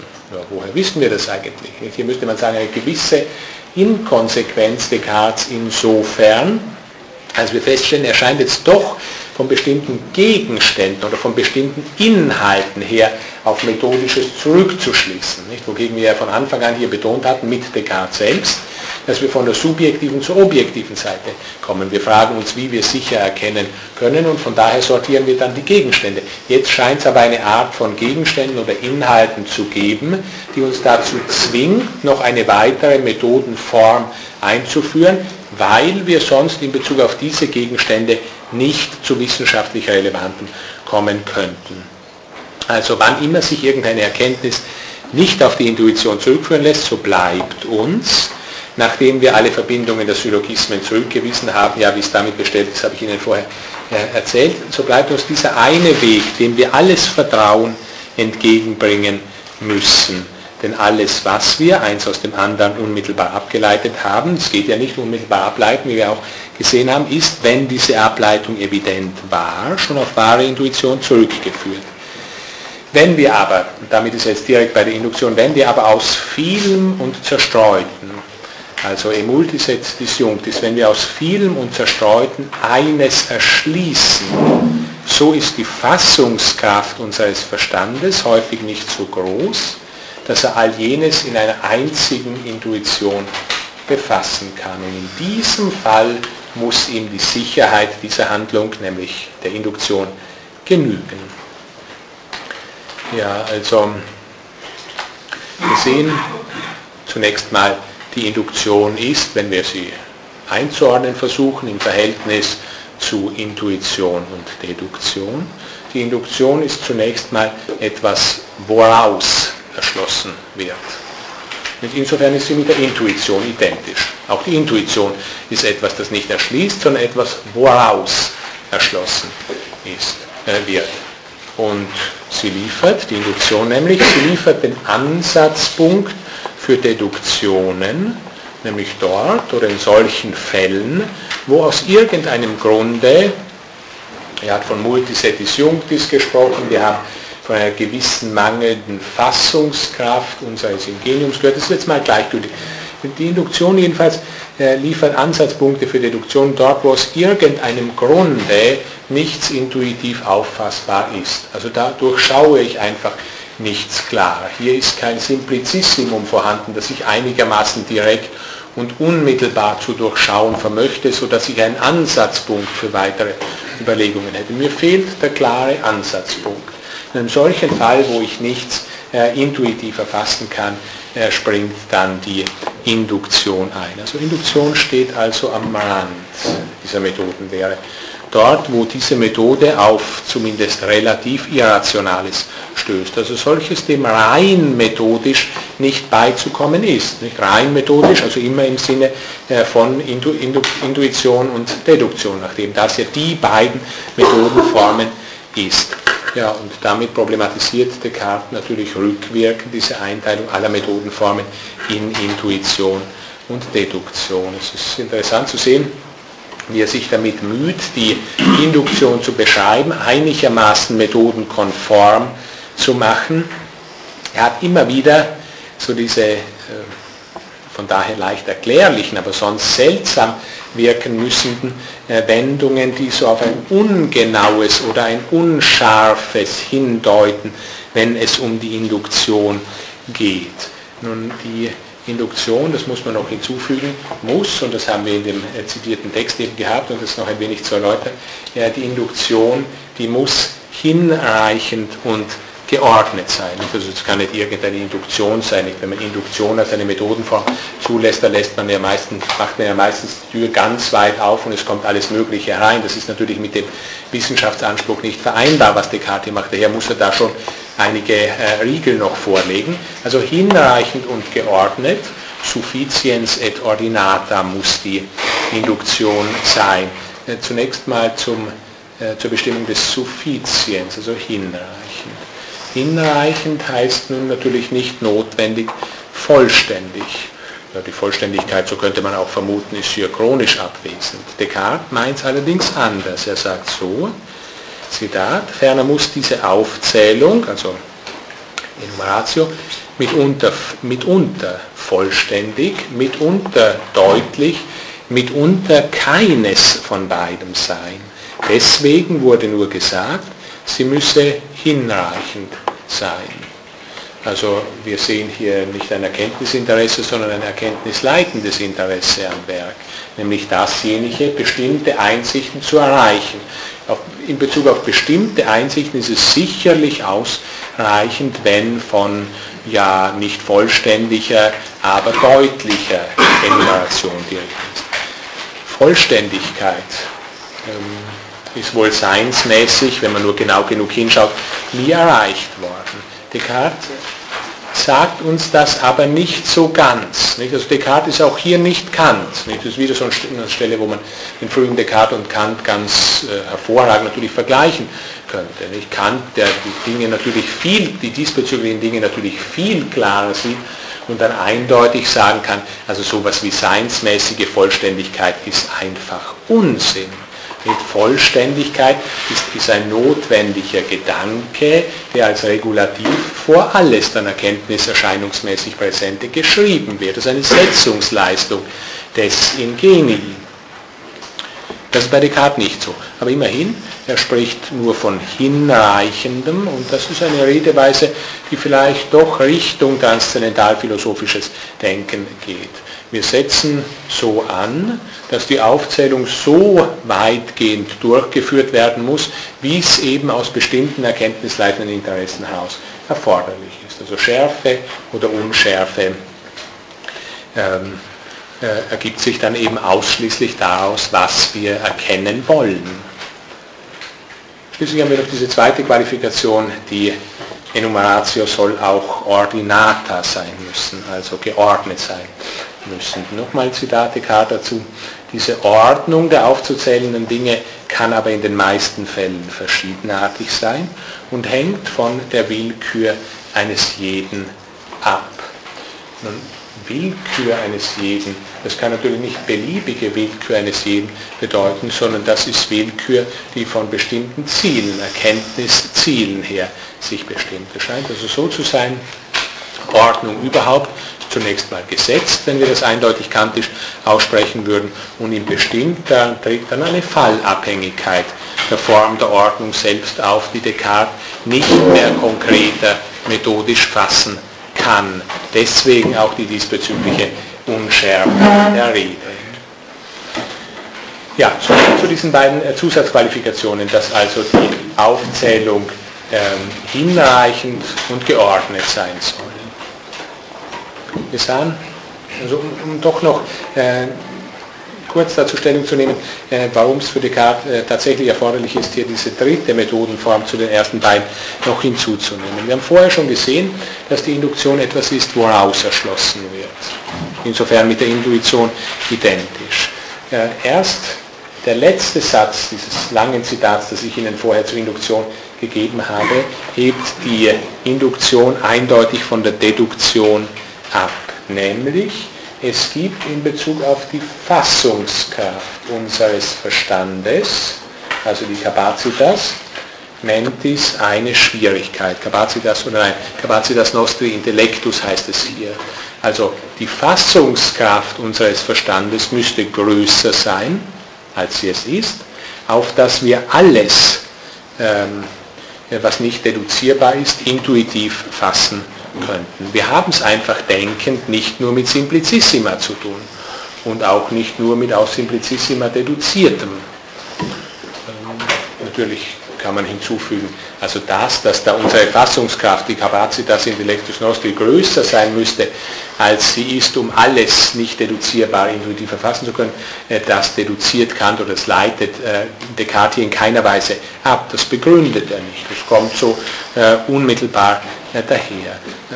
Da bleibt doch einigermaßen beim Kombinieren. Eine gewisse Fallabhängigkeit tritt ein, wo verwenden wir die Methodenform Intuition, wo verwenden wir die Methodenform Induktion. Das geht in Wirklichkeit gegen Descartes, gegen die grundsätzlich methodologische Vorstellung, die wir äh, da am Beginn der Regule präsentiert gekriegt haben.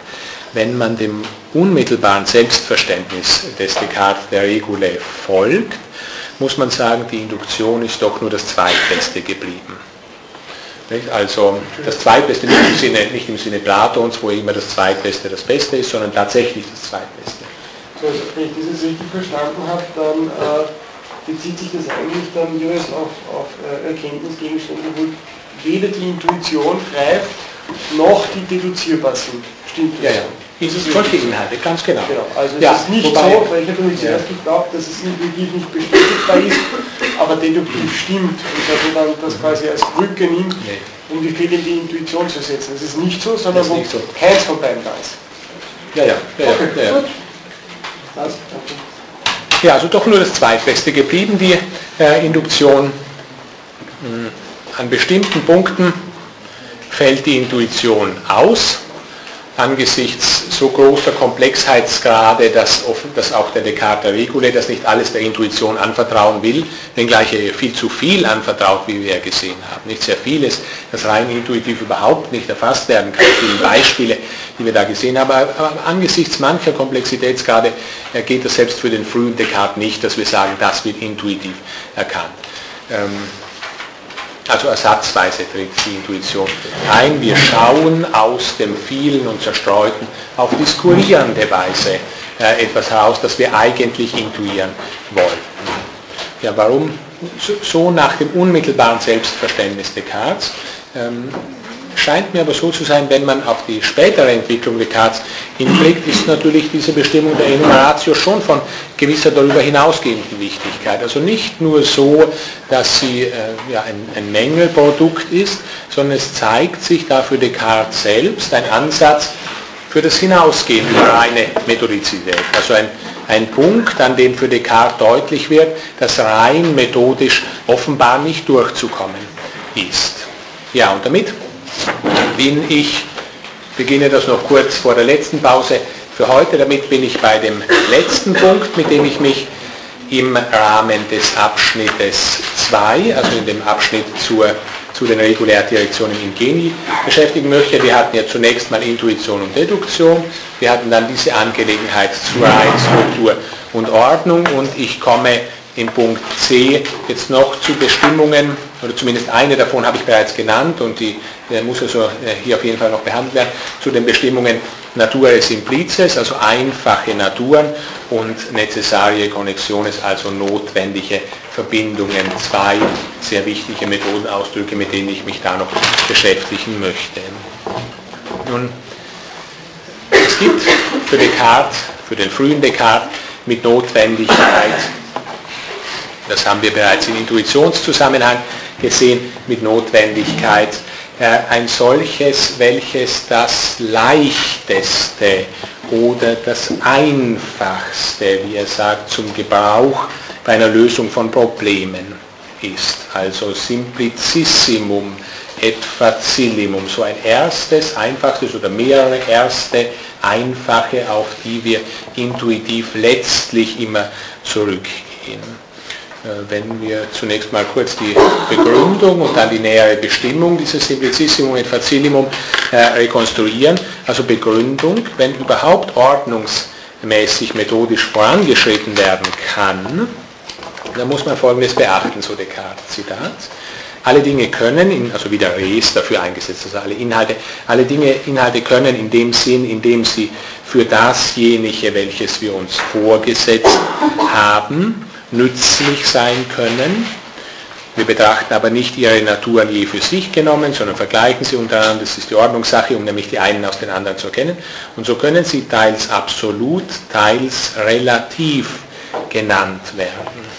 Ja, also Sie haben wieder diese, diesen Ordnungshinweis, innererkenntnismäßige Ordnung. Also wir vergleichen die Inhalte so, wie wir die einen aus den anderen erkennen können. Und alle diese Inhalte komplett sollen eingeteilt werden können in solche, die wir absolut nennen und solche, die wir relativ nennen. Also er spricht von äh, res absoluta und res respektiva oder auch relativa ja, äh, ja, das sind die Namen Intuition und Deduktion natürlich nicht fern, nicht so wie wir Intuition und Deduktion als Dinge vor uns aufstellen, heißen sie dann eben Res absoluta und Res relativer. Die Intuition muss letztlich auf eine Res absoluta zurückgehen. Was ist denn eine Res absoluta oder besser als was ist sie anzusehen, wenn wir das dann philosophisch formulieren? Descartes sagt so, absolut nenne ich was in sich die reine und einfache Natur dessen enthält, worum es geht, wie all das, welches als, und da kommt jetzt eine große Liste, welches als unabhängig, Ursache, einfach, allgemein, eines gleich, ähnlich, gerade und dergleichen betrachtet wird. Also das ähm, erforderte natürlich sehr ausführliche Vermittlung, wenn wir diese ganzen Bestimmungen einzeln aufrollen, was aber gar nicht erforderlich ist. Wir sehen zunächst mal das Absolute, also die Natura pura et simplica, ist das der Intuition korrespondierende oder von Kant, der wieder gesprochen, das, äh, äh, das der Intuition korrespondierend Gesetzte. Und das Relative oder die Res, äh, Respektiva ist zunächst genauso unselbstständig wie die Deduktion am Anfang unserer Betrachtung des Verhältnisses zwischen Intuition und Deduktion war. Ähm, es gibt natürlich Schwierigkeiten, das Abhängig, äh, was das Abhängigkeitsverhältnis angeht, zwischen etwa, um in diese Liste reinzugreifen, zwischen Causa und Effektus oder auch zwischen Universale und Partikulare. Descartes verwickelt sich auch in diese Schwierigkeiten. Sie sind in Wirklichkeit, wie ich hier abkürzen und pauschal sage, ganz entsprechend den Schwierigkeiten, die sich grundsätzlich im Verhältnis Intuition-Deduktion zeigen, was wir ja letztlich auf ein wechselseitiges Voraussetzungsverhältnis zurückgeführt haben. Also, Descartes hält hier in den, in den zitierten Worten fest, wir benötigen sowas wie ein Simplicissimum et Facillimum. Wenn denn nicht die Intuition, die ja wissenschaftlich unbedingt erforderlich ist, letztlich ins Leere greifen sollte. Ja, nähere Bestimmung, ich sage zunächst mal Begründung der Einführung dieser Bestimmung, nähere Bestimmung. Ähm, das Einfachste und leichteste, das nützlichste, aber auch notwendigste, wie Descartes sagt. Äh, ja, also er springt hier ein wenig so zwischen äh, halbtranszendentalphilosophischen und ontologischen Wendungen hin und her. Also das Notwendigste zur Erkenntnis sind zunächst die allenthalben vorausgesetzten Nature simplices adque pure, also die einfachen und reinen Naturen. Ähm, entscheidend ist Folgendes obwohl, also ob, obwohl, das muss man noch dazu sagen, obwohl ähm, Descartes vielfältige auch Wendungen drinnen hat, in denen er von der Relativität dieses Verhältnisses einfach und nicht einfach spricht. Trotzdem sagt er letztlich, Zitat, es ist zu beachten, dass es genau genommen nur wenige reine und einfache Naturen gibt, die zuerst und für sich, also da gehen wir wieder auf das Persenotum zu, und nicht abhängig von irgendwelchen anderen, sondern entweder in Erfahrungen selbst oder in dem in uns liegenden Licht erkannt werden können. Also wir sehen, dieses Persenotum soll doch nicht nur, was jetzt kantisch sehr naheliegend wäre, soll doch nicht nur ein heuristisches Fiktum sein, sondern dieses Persenotum ist auch als objektiv zu fassen. Die, diese einfachen Naturen sind objektiv alle aus sich selbst heraus äh, bekannt. Ähm, es handelt sich, wenn man jetzt schon auf den späteren Descartes nur kurz terminologisch verweisen würde, es handelt sich um äh, jeweils eine Realitas objektiva, um objektive Realitäten, auf die unsere Intuition letztlich hingreift. Da ist weiteres äh, gedankliches Auflösen nicht möglich. Also gewisse abstrakte Passivität des Denkens tritt an diesen obersten Punkten ein. Ähm, ganz entsprechend natürlich, wie wir das äh, in Bezug auf Aristoteles durchführen könnten.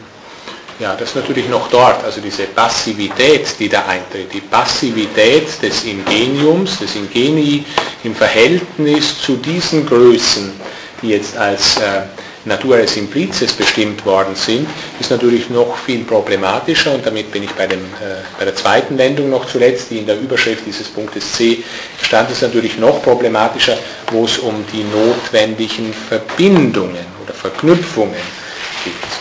Also mag schon so sein, das könnten wir uns noch einigermaßen zunächst mal vielleicht gefallen lassen, dass uns jemand sagt, es gibt da so letzte Inhalte, die wir nur stigmatisch schauen können, also letzte oberste Nägel, die da irgendwo eingeschlagen sind, an denen wir uns festhalten müssen, wenn wir überhaupt irgendwas erkennen können sollen und denen gegenüber sind wir rein passiv.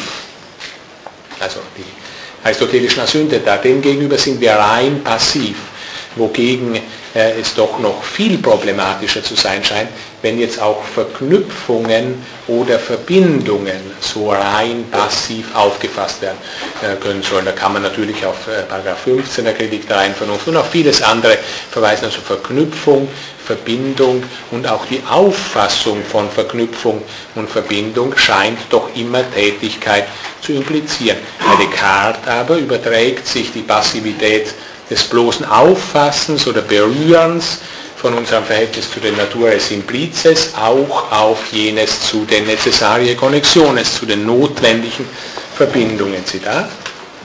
Und so ist offenbar, dass sich die Intuition des Geistes auf alle einfachen Naturen, aber ebenso auf die Erkenntnis der notwendigen Verbindungen derselben untereinander erstreckt, sowie schließlich auf alles, was der Verstand bestimmt als in ihm selbst oder auch in der Einbildungskraft sein erfährt, das eine sehr weitgehende Auskunft. Man sieht gerade mittels der Bestimmung der Intuition, wo sie auf die Necessare Connexiones angewendet wird, öffnet sich das Tor ganz weit, es kommt alles Mögliche herein und Descartes muss die rein methodologische Überlegung allenthalben abbrechen. Ich möchte am Ende dieses zweiten Abschnittes, nachdem ich äh, versucht habe, Ihnen die Methodenformen und grundlegenden Methodengedanken der Regule nahezubringen und auch natürlich vielfältige Problematisierungen und äh, Linien hin zu künftigen, bei Descartes und bei anderen zu ziehen, möchte ich noch ganz äh, rasch ein kleines Beispielchen aus den Regule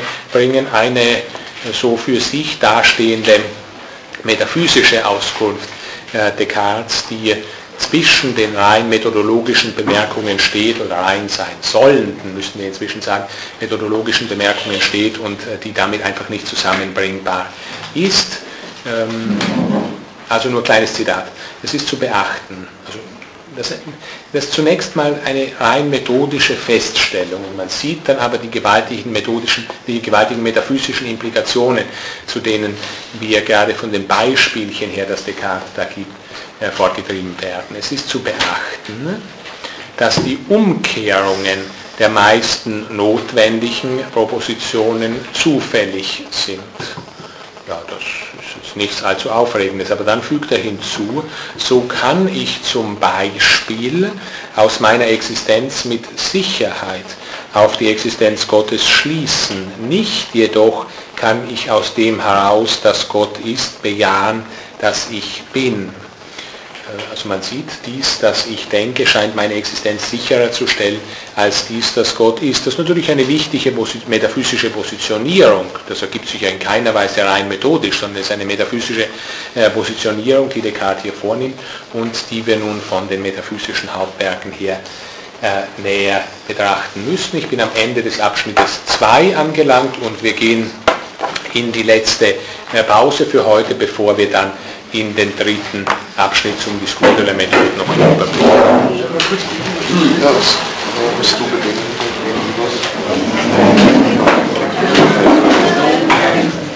Frage einfach noch Res und Res restrictiva sind die Verbindungsformeln zwischen der Natur des Implizis. Das ist richtig, oder Also die, die einfache Natur der Natur des Implizis müssen Res absoluta sein. Ja. Wie sind denn die Formule? Naja, die Verbindungen, wenn Sie das auffüllen wollen, das sind dann die ganze Vincula, von denen wir bereits zuvor was ist dann Ihre Perspektive? Das ist irgendein Inhalt, den wir nicht als Bazilikum bezeichnen können. Irgendein bestimmter eine Respektive ist dieser Tisch. Aha. Während eine Res absoluta zum Beispiel Ursache wäre, in dieser Beispielsliste. Das ist eine Res absoluta, die wir nicht, die wir nicht weiter zurückführen können. Und zwar so, dass es nicht undeutlicher würde, was damit gemeint ist. Deshalb weiß natürlich auch, wir könnten vielleicht prinzipiell noch Ursache durch weitere Bestimmungen erklären, aber es würde undeutlicher. Ist nicht äh, weiter vereinfachbar? So, außer es wird dann unklar. Ja. Aber ist quasi, das ist das quasi auch so eine Stufe, die sie Natur des. Genau ist schon der Noto ist auch nicht nur nicht nur nicht möglich, sondern auch nicht notwendig. Also das ist auch durch sich selbst bekannt, was, was eine ja. Hoppala. Ja, was müssen wir ändern?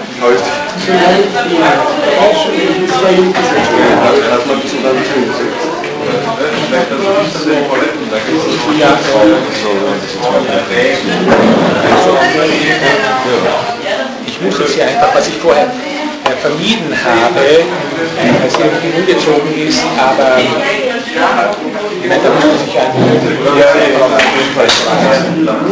also es muss gesagt werden, es gibt Zeit mit natürlich viele Sachen, die dort abgehandelt Und äh, ja, es ist einfach zu zart. zieht sich so eine das Problem hier ist, dass und da können Sie vor allem was die, was die wichtigsten Punkte betrifft, äh, sehr vieles nachlesen, sodass es glaube ich nicht sinnvoll wäre, wenn man da jetzt noch zusätzlich machen würde. Ich hätte eine Frage, äh, einer eigenen Siedlage oder aus weil ich mit schreibe, habe ich nicht unter Laufpegel sein. Ja, ich muss nicht dasselbe nochmal sagen, was ich den Kollegen sagte. Es ist natürlich so, dass ich mich, so alt ist es ja nicht, dass ich mich sehr stark auf, auf meine Partner Okay, Frage, und in welchem Zusammenhang sind die Cesaria-Konventionen zu sehen? Ja, ja, ja, Weil mich irritiert, dass das ist eine Frage. Verbindungen, Verknüpfungen haben. Selbst in Bezug auf diese Cesarie-Konnexion, das hätte das reine Passivität genügt, oder alles ist, was wir erreichen können. Solche notwendige Verbindung wäre das Satz von Zubereit Widerspruch, wenn wir sehr hoch stehen. In den können wir auch nicht, das ist genauso wie Ursache, nicht aus den Sinn. Bestimmte Inhalte. Also irgendwelche weiter Erkenntnisse. Also wenn ich beispielsweise Kreis und Eckig verbinden möchte, oder Kreis und Ton verbinden möchte, Na, das ist eh vollkommen eine Wahrheit in einer Sache feststellen, solche ursprüngliches Verbindungsglied, das heißt zu vermeiden. Auch hier gilt, den kann ich nicht weiter zurückführen, diesen Satz, ohne dass er unklar wird. Ich kann oder auch Satz der Identität, ich kann diese Sätze nicht weiter zurückführen, ist aber auch im Sinne Descartes nicht notwendig, weil sie ohnehin aus sich selbst heraus einleuchten, weil wir hier eigentlich keine Schwierigkeiten haben, wenn wir bei Vorurteile und sonstige Bedenken Es passt nicht hundertprozentig, ja, aber ich habe mir gedacht, äh, es passt grundsätzlich schon. Also, ich würde sagen, es, es passt irgendwie wesentlich schlechter oder so, ja. Und du würdest halt mit einem Zitat. Ja, ähm, Also das war so mein Gedanke. ja, also diese, diese Sache mit Res absoluter Res respektiva habe ich ja auch in Bezug auf die Natur Ja, ja, ja. Ja. Da war das wichtig und dann dazu kamen dann noch die, diese notwendigen Verbindungen. Das ist Das heißt, eine die zweite notwendigen, Kiste. okay, das heißt, die notwendigen Verbindungen, genau, sind im Prinzip äh, eben die, die einfachsten Ah, reproduzierbaren das kenn ich Verbindungen zwischen Das Schwierige ist halt entfernen, und das habe ich dann halt gesagt, das ist einfach, ich meine, Material zu sichten, das ist einfach unrealistisch jetzt, ja. Weißt du, ich, da brauche ich wieder, keine Ahnung, Oder mehr. ich Oder mehr. Material kommen soll, habe ich danke. zu Hause. Ja, das ist halt schwierig, ja. Das, diese, die, wie gesagt, das, das hört sich jetzt leicht an, nehmen wir einfach von da einen Satz, ja. Nur den Satz zu finden, ja, den sozusagen zu definieren und dann dem Robot zu fragen und so weiter, das sind allein wahrscheinlich zwei Stunden Arbeit, ja. Nur das kann man weiter. Das tut mir sehr leid, also das habe ich das ist eine Maus. Nein, das ist, ja, das ist dann tatsächlich ein äh, Fehler meinerseits. Dann habe ich das nicht äh, Ich habe das nämlich gesehen, aber noch mal schon beantwortet. Ja, okay, ja. Na, na, ich meine, ich finde das nicht schlecht, ja. Ähm, es ist, ist so, dass es äh, nicht hundertprozentig passt für mich, ja. Aber ich finde doch, so sozusagen im Gesamtkontext für Biologie ist eigentlich ganz okay. Aber wenn du sagst, du möchtest es nicht, dann Versteht sie gar nicht. Ja, also das passt nicht ganz. Ja, ja, ja. Ähm, das war aber immer schon den mehrmaligen Keller kriegen, ja. Das war damals die, die Beleuchtungssituation halt schlecht, ja.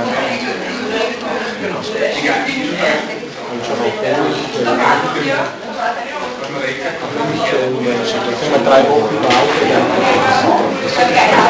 Also besser ist natürlich, wenn du nicht drinnen bist.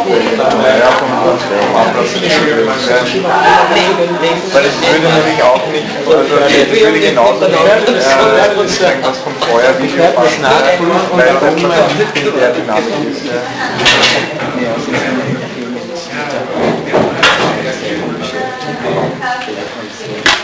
Das tut, mir leid und äh, ich werde das jetzt äh, Ja, auch da ist jede Frage, ist eigentlich eine Halbleiter, es gibt eine Europa, Zyklus schafft es nicht mal mehr, ein, ein, ein Farbenbild zu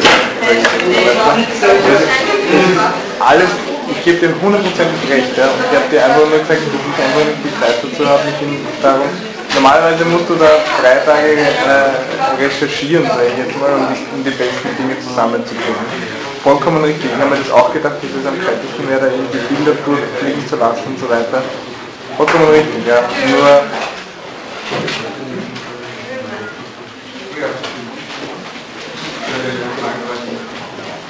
Ja, super.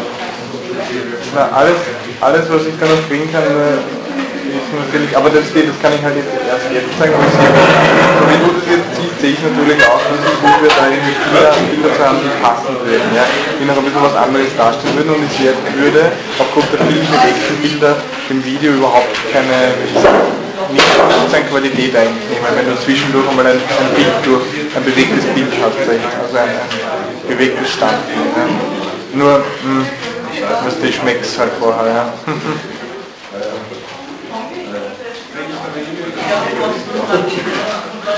Ja. Genau, das wäre super. Ja? Danke, danke. Also wir hören uns. Ja, Papa. Ha? Von der Vorlesung?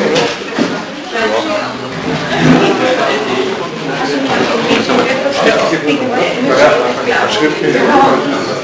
Aber ich weiß nicht wann. Ich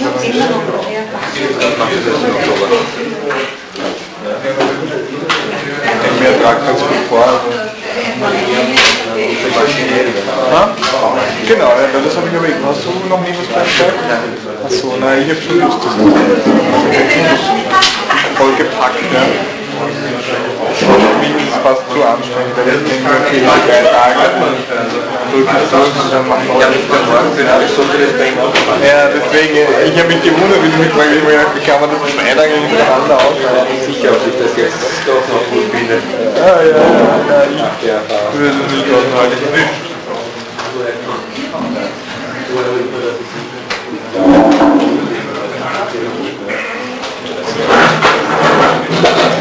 Ich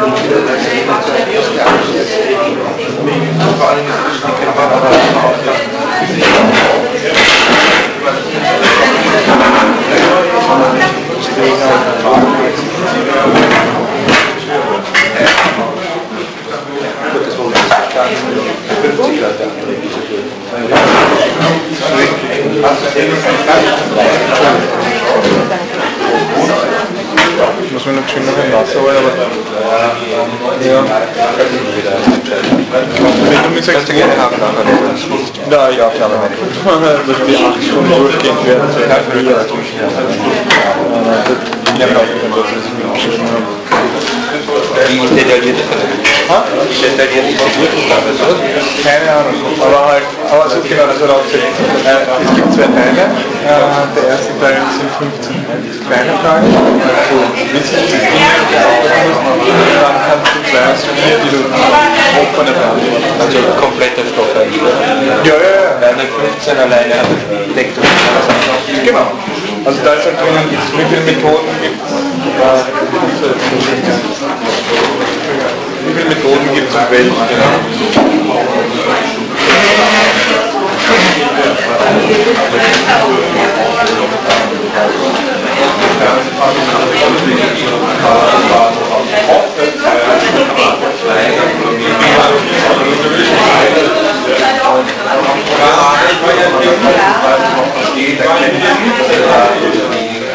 hat einen Handweg oder was ist Kopfhörer oder so für die Wäsche mitkommen. Und dann noch acht Minuten schon.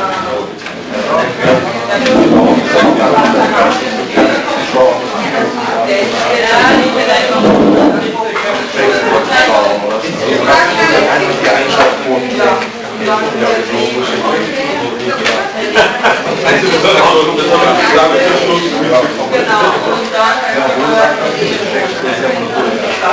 Äh, Samba, Drucktheater ist auch sehr populär, Post ist sehr populär.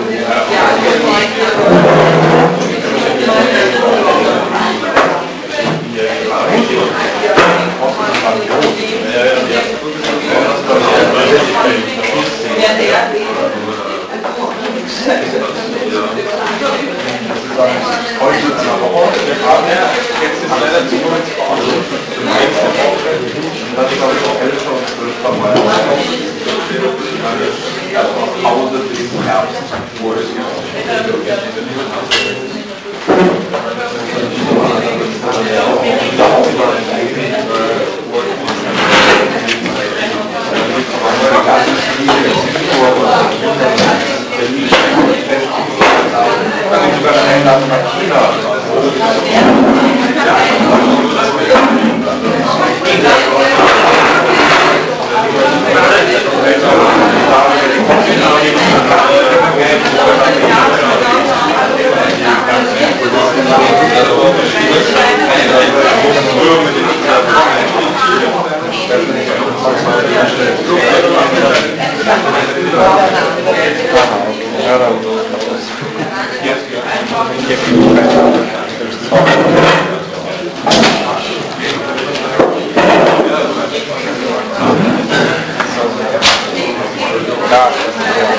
よ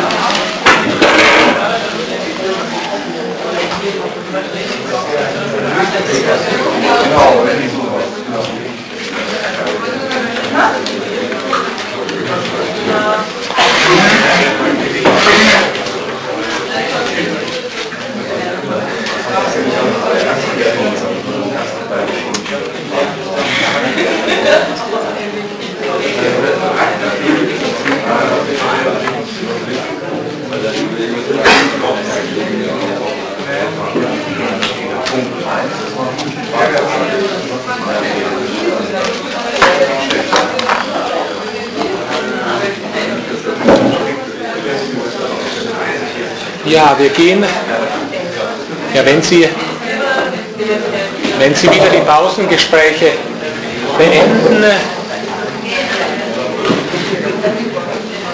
scheint nicht mehr möglich zu sein.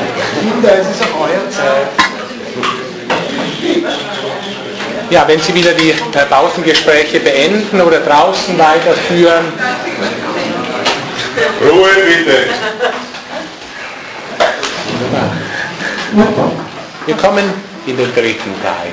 Also wir haben uns zunächst beschäftigt mit einem ersten Teil, Gesamtentwicklung Descartes, kleiner Blick darauf und haben uns dann im ersten Buch der Regulär Directionem Ingenii zugewandt und kommen jetzt in den dritten Abschnitt, also Discours de la Méthode, Abhandlung über die Methode und die Spezimina bzw. Essay, die sich da dran anschließen. Also dasjenige, was Descartes im Jahr 1637 veröffentlicht hat. Zwei, drei Takte vorweg zu diesem Büchlein allerdings noch Le Monde, äh, das, ich, äh, das ich angeführt habe in dem Abschnitt 1 und aus dem doch vieles dann in äh, die Abhandlung über die Methode eingegangen ist. Ähm, und zwar näherhin gleich in Zusammenhang mit Bemerkungen zu Galilei. Galilei ist offenbar eine sehr wichtige Figur für Descartes. Man kann das natürlich aus lebensgeschichtlichen Umständen heraus erschließen. Man kann auch auf viele Stellen in den Briefen Descartes hinweisen.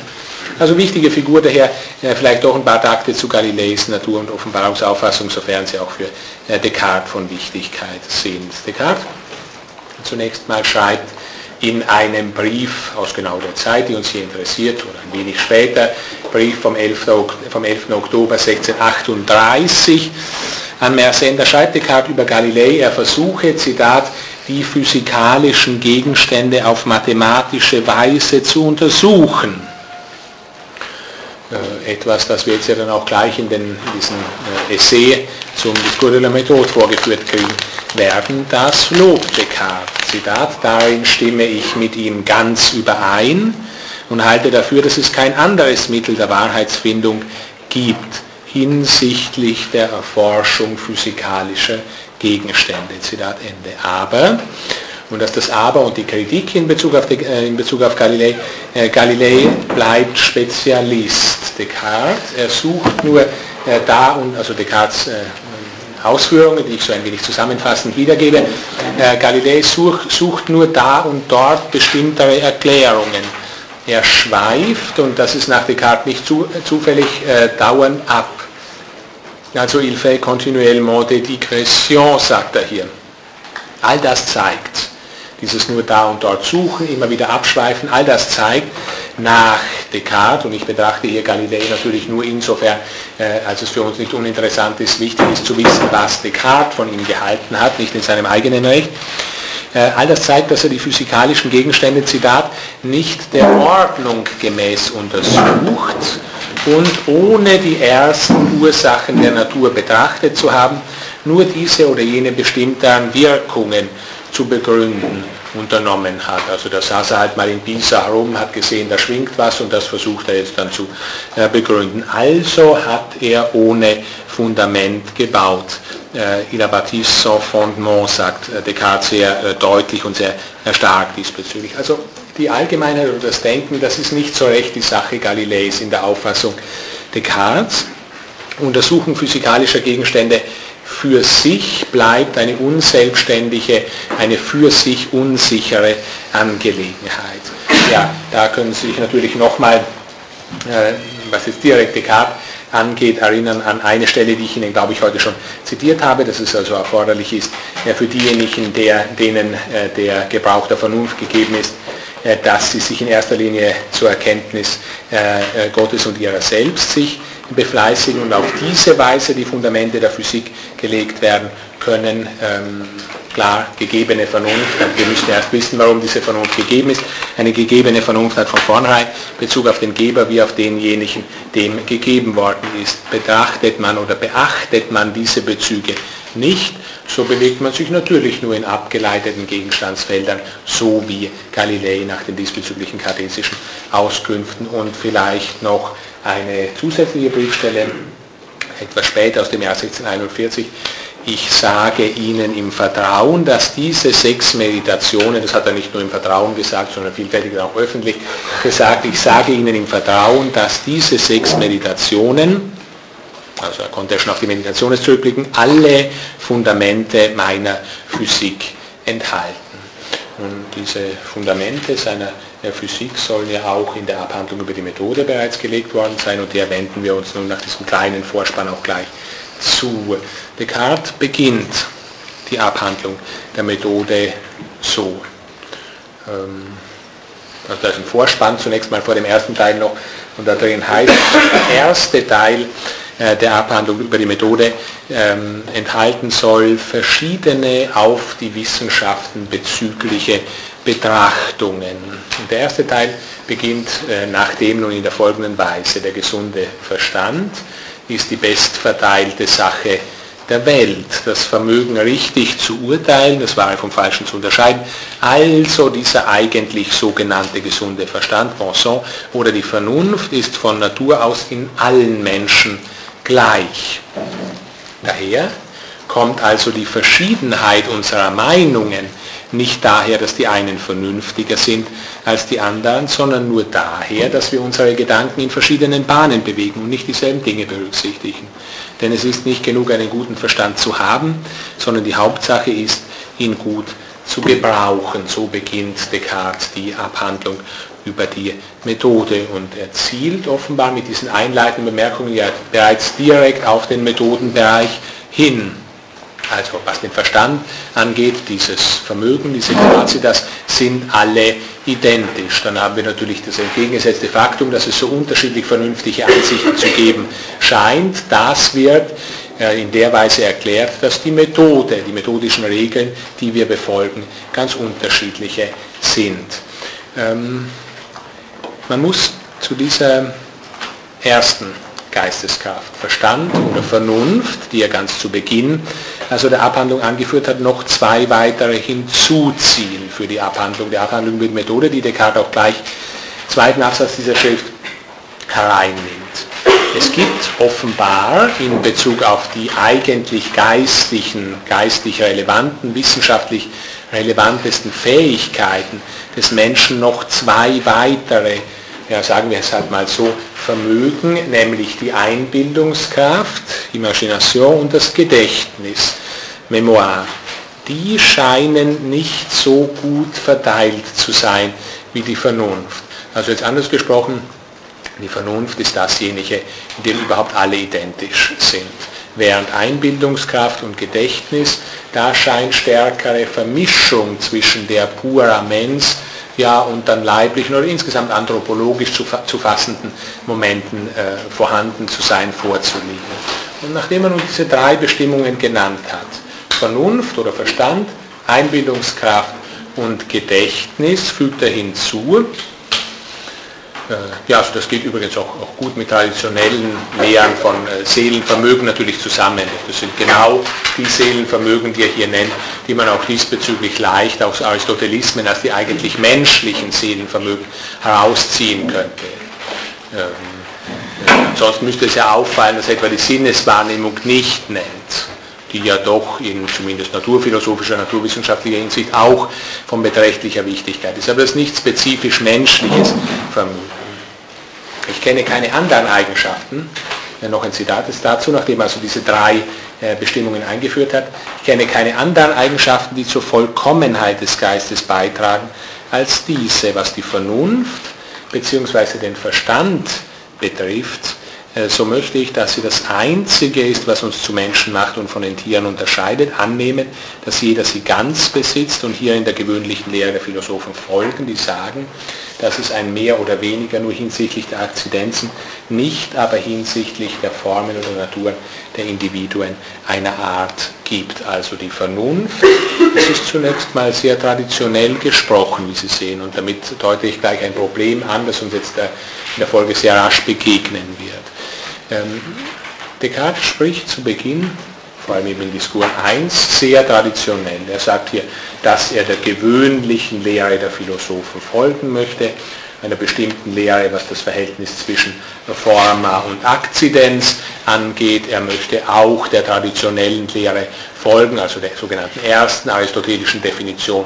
des Menschen. Der Mensch ist das Zoon Logon Echon oder eben das Anima Rationale. Das hier alles drin enthalten, das scheint relativ problemlos zu sein zu Beginn. Wenn wir dann von dem vierten Abschnitt dieser Abhandlung über die Methode zurückblicken auf den ersten, sehen wir, da hat sich alles geändert. Also, man muss hier schon beachten, will ich gleich zu Beginn sagen, es ist eine gewisse Stufigkeit der Gedanken in der Abhandlung über die Methode vorhanden, eine Gedankenentwicklung. Man kann nicht alles das, was in Diskurs 1 dasteht, so einfach als kartesische Lehre dann präsentieren sondern die Dinge verändern sich, von dem her werden der Kritik unterworfen, zunächst mal im Zweifel unterworfen und stellen sich dann anders dar. Zum Beispiel ist es so, dass es nicht die bleibende kartesische Lehre ist, dass der Mensch animal rationale ist, sondern der Mensch ist res cogitans und es scheint für Descartes einen wichtigen Unterschied zu machen.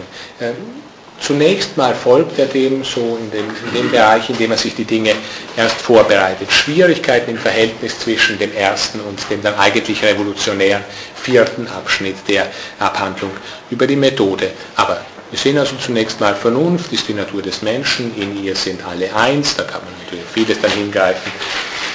Äh, ich, ich, lasse die Verweise, weil sie ja Legion sind. Eine gewisse Abtrennbarkeit nun von der Vernunft und damit von der Natur des Menschen scheint hinsichtlich Einbildungskraft und Gedächtnis vorhanden zu sein. Also die sind individueller, stärker in die Besonderheit dieses oder jenes Menschen eingelassen in Bezug auf die Vernunft nun als Natur des Menschen ergibt sich gleich eine wichtige Frage, auch im Verhältnis zu Einbildungskraft und Gedächtnis, schon von Diskurs 1 her, nämlich die, die ich ganz kurz und plakativ so unter dem Titel Descartes Begriff vom Denken ähm, äh, exkursmäßig behandeln möchte. Descartes hat einfach, um es so platt zu sagen, einen doppelten Begriff vom Denken.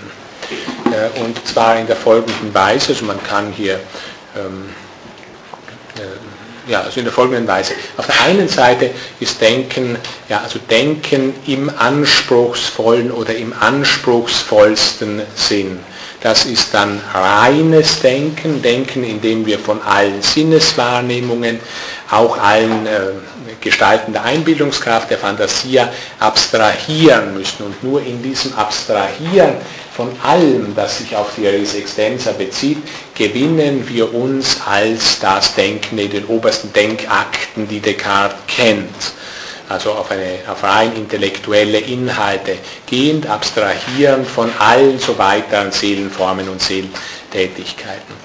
Auf der anderen Seite, aber ist, also da kann man von einem exklusiven Begriff vom Denken, wenn man äh, so Etiketten verteilen möchte, sprechen. Auf der anderen Seite ist es aber auch so, dass Descartes, und dies äh, wird immer stärker, seine Denkentwicklung hindurch, ein, ja, dann äh, wählen wir eben diese Wortzusammenstellung, einen inklusiven Begriff vom Denken hat. Da ist dann Denken nicht nur diese höchste Form geistlicher Tätigkeit, sondern Denken umfasst viel mehr. Umfasst also beispielsweise auch die Imaginatio, umfasst auch die Memoria, umfasst also ganz kurz ausgedrückt viele Formen von, wie man dann schon sagen müsste, jetzt, äh, im Sinne des deutschen Idealismus ausgedrückt, viele Formen von verunmittelbartem Denken. Also Denken, das stärker in die Besonderheit, die Individualität, die Leiblichkeit äh, eingelassen, mit dieser vermischt, verworren geworden ist.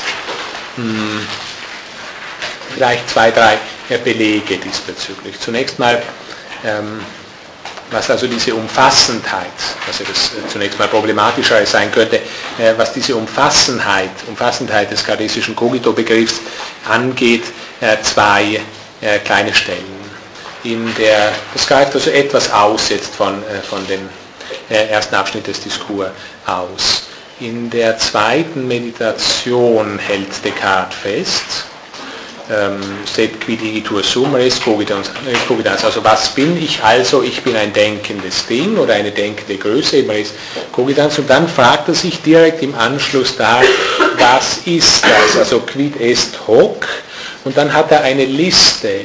Und das sollen jetzt offenbar die grundlegendsten Formen von Denken sein, die er da aufzählt und da sagt er dann dubitans, Intelligenz, Affirmans, Negans, Volens, Nolens, Imaginans, Cogit, Sentiens sogar. Also zweifeln, einsehen, also intellektuell einsehen, bejahen, verneinen, also die beiden grundlegenden Formen von Urteilen hier herinnen, Volens, Nolens, also wollen und nicht wollen sind auch Formen von Denken, praktisches Denken natürlich, Imaginans, also vorstellen, einbilden und auch Sentience, also auch wahrnehmen. Das Wahrnehmen selbst wird auch als eine Tätigkeit des Denkens aufgefasst, eine Tätigkeit des Denkens, die allerdings nicht reines, sondern verworrenes Denken ist, weswegen uns die Sinneswahrnehmung dann vielfältig auch in die Irre zu führen geeignet ist, wie wir später noch sehen müssen. Vorderhand mal ist nur wichtig, dass wir das als einen Beleg zur Kenntnis nehmen für die Umfassendheit des kardesischen äh, Cogito-Begriffs. Äh, ähm, ja, und dann noch nehme ich nur ein kleines Zitat, weil ich jetzt die Übersetzung nicht äh, hier habe, äh, nur ein kleines Zitat aus einem Brief aus dem Jahr 1638. Da sagt uns Descartes, dass er dieses äh, Le mot de pensée, dass er dieses Wort denken nimmt, prenons, äh, pour toutes les opérations de l'âme, also für alle Tätigkeitsweisen der Seele ist das ein Titel, das Wörtchen denken. Ja, Tätigkeitsweisen der Seele sind auf jeden Fall alle die, die jetzt davor genannt wurden und vielleicht noch etliche weitere. Übrigens im Anschluss da noch die kurze Bemerkung, diese Umfassendheit des kardesischen Cogito-Begriffs setzt sich natürlich fort, systematisch, in die Umfassendheit des kardesischen Idea-Begriffs. Nicht? Denn die Ursprünge, die Cogitationes sind zunächst mal formal oder allgemein als Idee zu beschreiben. Ähm, da gibt es so ein gewisses äh, großes Wortgefecht diesbezüglich in den fünften Auseinandersetzungen mit Gassenty und da hält dann äh, Descartes in dem Zusammenhang fest, dass das einzige Beleg diesbezüglich, also der Gesprächspartner hat einen zu eingeschränkten Ideenbegriff, sagt er, und in Bezug auf seinen eigenen Ideenbegriff hält er fest, dass er das Wörtchen Idea, Nomen Idee, verwendet ähm, äh, oder ausdehnt, ähm, extendo ad il omne quod cogitato, also ich dehne das aus auf alles, welches gedacht wird, wobei dieses Cogitatur in diesem Fall in dem ähm, inklusiven Begriff von Denken zu verstehen ist. Ja, Also auch in Bezug auf, das beziehen wir jetzt wiederum zurück auf Einbildungskraft und Gedächtnis, wie sie am Beginn von äh, Diskur 1 auftreten. Da stellt sich natürlich gleich an Descartes die Frage, fasst er Einbildungskraft und Gedächtnis so als untergeordnete Formen von Denken oder als Formen, die wir einfach vom Denken im exklusiven Sinn abtrennen. Das ist nicht ganz deutlich, den ganzen äh, Diskur hindurch. Das ist nicht zufällig. Äh, ich sage das plakativ wieder mal so, die Stellung der Einbildungskraft, der Imaginatio, der Fantasia äh, bei Descartes ist zweideutig. Es ist einerseits so, zwar sind beide Seiten wichtig, es ist einerseits so, und natürlich die Imaginatio selbst ist wichtig, ist eine der grundlegenden ähm, äh, Fakultäten der Seele, spätestens von Aristoteles de Anima an. Einerseits führt uns die Einbildungskraft von der Wahrheit weg. Das trifft jedenfalls dort zu, wo es um rein geistige, rein intellektuelle Inhalte geht. Da ist das Wichtigste, da so Descartes, dass wir von allen Bildchen, von allen Bildern, von allem Vorgestellten, vor uns gestellten vollständig abstrahieren, weil da müssen wir eben die Räumlichkeit, das vor uns stellen und die, das Bunte und die vielen Bilder und alles das müssen wir dazu weggeben. Da führt also häufig die Einbildungskraft in die Irre. Wir, wir sind sehr stark verbildlichende Wesen, das ist also offenbar die kartesische äh, Auffassung hier und wir neigen dazu, immer schon rein intellektuelle Inhalte uns dann auch bildlich vorzustellen und das führt uns ins Vielfältige. Äh, Schwierigkeiten hinein. Also Einbildungskraft ist immer einbildend, verräumlichend, äh, verunmittelbarend und Descartes hält selbst so mehrfach fest, dass das in viele Probleme führt. Er weist eigens auf dieses Verbum effingo hin, also ich bilde mir ein hin. Andererseits ist es aber so, dass die Einbildungskraft natürlich auch von gigantischer Bedeutung ist, kartesisch, denn wo es um Res Extensa Themen geht, also um äh, Inhalte, die die äh, körperliche, die ausgedehnte Wirklichkeit betreffen, auch wenn diese Wirklichkeit vermischt sein sollte zwischen intellektuellem und rein körperlichen, wie beispielsweise dort, wo es um den Menschen geht, da ist die Einbildungskraft offenbar immer notwendig. Daher auch, das ist eine Folge daraus, daher auch die vielen Bilder, die wir bei Descartes äh, ständig kriegen, äh, gerade in den Passion auffällig, aber auch in den Prinzipien, diese Wirbel der Prinzipien, diese Bilder brauchen wir hier, sie sind notwendig, auch die, auch die Metaphern der Passion, gerade da, wo es um eine vermischte Wirklichkeit geht, brauchen wir auch eine metaphorische Sprache, um dieses Vermischte eben vermischt und nicht rein zu fassen, weil es sich nicht um reines handelt. Ja, und das geht natürlich in viele, äh, in viele weitere Dinge, die sich daraus ergeben. Ähm, ja, das Gedächtnis, das lasse ich jetzt hier mal vorderhand noch weg, weil ich es später behandeln möchte. Hinsichtlich des Gedächtnisses ergeben sich für Descartes besondere Probleme. Nicht auf der einen Seite möchte er das Gedächtnis gern dem reinen Intellektus zuschreiben, auf der anderen Seite geht das nicht, weil dem Gedächtnis doch äh, im Gedächtniszusammenhang doch sehr spezielle einzelne Dinge wichtig werden, die also die individuellen Momente auch stärker werden lassen und von daher benötigt dann Descartes auch eine sehr starke Trennung innerhalb der Memoria in zwei Formen äh, von Memoria, zwei Formen von äh, Gedächtnis. Ähm, zurück nun direkt zu den Worten, die wir direkt am Beginn des ersten Abschnittes der Abhandlung über die Methode haben. Wir haben gelesen, oder ich habe Ihnen vorgelesen, äh, dass er zunächst mal der gewöhnlichen Lehre der Philosophen folgen möchte. Ich habe Ihnen auch schon gesagt, das geht hier nur am Anfang, das geht vom vierten Abschnitt äh, des Diskurs her mit Sicherheit nicht mehr. Also, dass wir den Menschen etwa vom Schema Substanz Akzidenz herfassen oder Natura oder Forma Akzidenz herfassen, wie das hier der Fall ist, das geht nicht. Forma und Akzidenz, so wissen wir spätestens von Diskurs 4 her, sind Gedanken. Das Ich aber ist das Denkende und das Denkende kann nicht einfach unter bestimmten Formen seiner selbst stehen. Welche Formen eben zum Beispiel Forma et Accidens sind. Also dieses Folgen der traditionellen Lehre der Philosophen ist nur ein sehr anfängliches. Da wo Descartes sich die Sache eben erst herrichtet, kann er sowas noch bringen, das wird er dann hinterher revolutionieren müssen. Nicht? Also wenn etwa so ein Wörtchen wie Ding ein Gedanke ist, kann das Ich kein Ding sein. Das geht dann immer leicht. Nicht? Oder auch Substanz. Wenn ich sage, ich bin eine Substanz, ist das Abkürzung dafür, dass ich sage, ich denke, ich bin eine Substanz und eben deswegen bin ich keine Substanz, weil eben Substanz eine meiner äh, Gedankenformen darstellt. Nun hinsichtlich, und damit nähern wir uns jetzt der Methodenbetrachtung im engeren Sinn, also das ist noch ein Punkt, den man festhalten muss. Wichtig sind schon diese Fakultäten, die er da nannte, Vernunft, Imagination und Memoir für Descartes selbst, aber diese Verhältnisbestimmung, die er da vornimmt, Forma et Accidens, die wird dann aufgehoben werden. Betrachten wir noch den, den letzten Teil des aus dem, aus dem Anfang des Diskurs zitierten. Äh, Descartes hat also gesagt, hinsichtlich der Bonaments sind die Menschen ununterschieden. Und er stellt natürlich die Frage, äh, wieso kommen dann Descartes und Hobbes auf so unterschiedliches, wenn sie dieselben Dinge betrachten, wenn das, wenn das möglich sein sollte. Jetzt setzen wir das mal voraus, dass das möglich ist, dass sie dieselben Dinge äh, betrachten. Ja, das liegt an der unterschiedlichen Methode, die sie befolgen. Ähm, und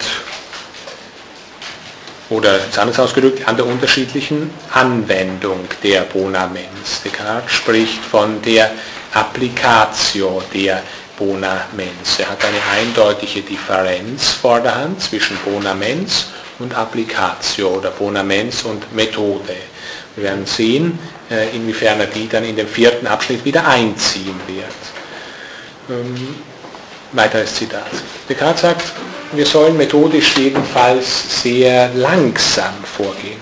Fort lentement. Das hat natürlich dann schon nähere Bedeutung, wenn wir, das, wenn wir da wieder das assoziieren, was ich Ihnen heute schon kurz vorwegnehmend gesagt habe, nämlich, dass im Wesentlichen der Irrtum immer auf Übereilung zurückzuführen ist. Ja, wenn das so ist, dann ist es natürlich sehr sinnvoll zu empfehlen, dass wir sehr langsam vorgehen sollen. Zitat jetzt äh, Descartes, ich habe wohl insofern äh, großes Glück gehabt, als ich mich seit meiner Jugend auf gewissen Wegen befunden habe, wie mich zu Überlegungen und Maximen führte, führten, aus welchen ich wiederum eine Methode entwickelt habe, in der ich, wie mir scheint, ein Mittel besitze, meine Erkenntnis schrittweise zu erweitern und sie nach und nach zum höchsten Gipfel zu erheben, den zu erreichen die Kürze meines Lebens gestattet. Hm. Ja, also die Methode, so sehen wir, ist bisher ein Mittel, ein Mittel der schrittweisen Erweiterung der Erkenntnis, wie Descartes sagt. Und wenn man den weiteren äh, Verlauf des Abschnittes 1 des Discours de la Méthode liest, so sieht man, es treten immer stärker mathematikbezügliche Wendungen bei Descartes auf. Methode, auch philosophische Methode und mathematische Denkform scheinen sehr eng miteinander verknüpft zu sein. Ähm, damit gehe ich in die bestimmtere Methodenbetrachtung des Discours de la Méthode über, möchte drei Abschnittchen machen. Zunächst mal also Orientierung an der Mathematik, dann wollen wir uns spezieller äh, unter B dann vornehmen die vier Regeln in Diskurs 2, also diese berühmten vier kartesischen Methodenregeln und schließlich dann noch einige Momente der Metaphysik in Diskurs 4. Das sind vor allem dann, naja, einerseits Problematisierungen dessen, was wir in den Punkten A und B haben und andererseits Vorausverweis und Vorblick auf das, was dann gründlicher in der Meditation ist abzuhandeln äh, sein wird. Also A, Orientierung an der Mathematik. Es ist offensichtlich für jeden, der den Diskurs liest, und zwar in Wirklichkeit durchgehend im ganzen Werk, der Diskurs ist von mathematikbezüglichen Aussagen durchzogen. Zum einen ist Mathematik methodisches Vorbild. Zum Zweiten ist sie vor allem qua Geometrie natürlich, also Geometrie, einer dieser äh, Anhänge, äh, Beispiel, Essay, für die hier zu entwickelnde Methode, also Vorbild zunächst, ein Beispiel. Äh, und da drängt sich natürlich gleich die Frage nach der Art des Vorbildcharakters der Mathematik auf. Ähm, gerade wenn man auf die Geometrie blickt, ist klar, wenn die philosophische Methode, die Descartes hier empfiehlt, einigermaßen direkt äh, nach der mathematischen modelliert sein sollte, so wird uns die Bestätigung derselben durch eine Schrift direkt mathematischen Inhalts, also die Geometrie, nicht besonders erstaunen. Aber es muss natürlich der Vorbildcharakter mathematischen für philosophisches Denken überhaupt kein direkter sein. Er kann also sehr indirekt werden. Wir kennen das ja von vielen anderen Beispielen der Geschichte der Philosophie, so gewissermaßen nur mehr das mathematische Gewissheit zum Anlass wird oder Anstoß wird. Äh, zu einem Zeichen, wie sich ja Platon in der Politeia diesbezüglich ausdrückt, dass wir auch philosophisch Gewissheit zu suchen haben. Ähm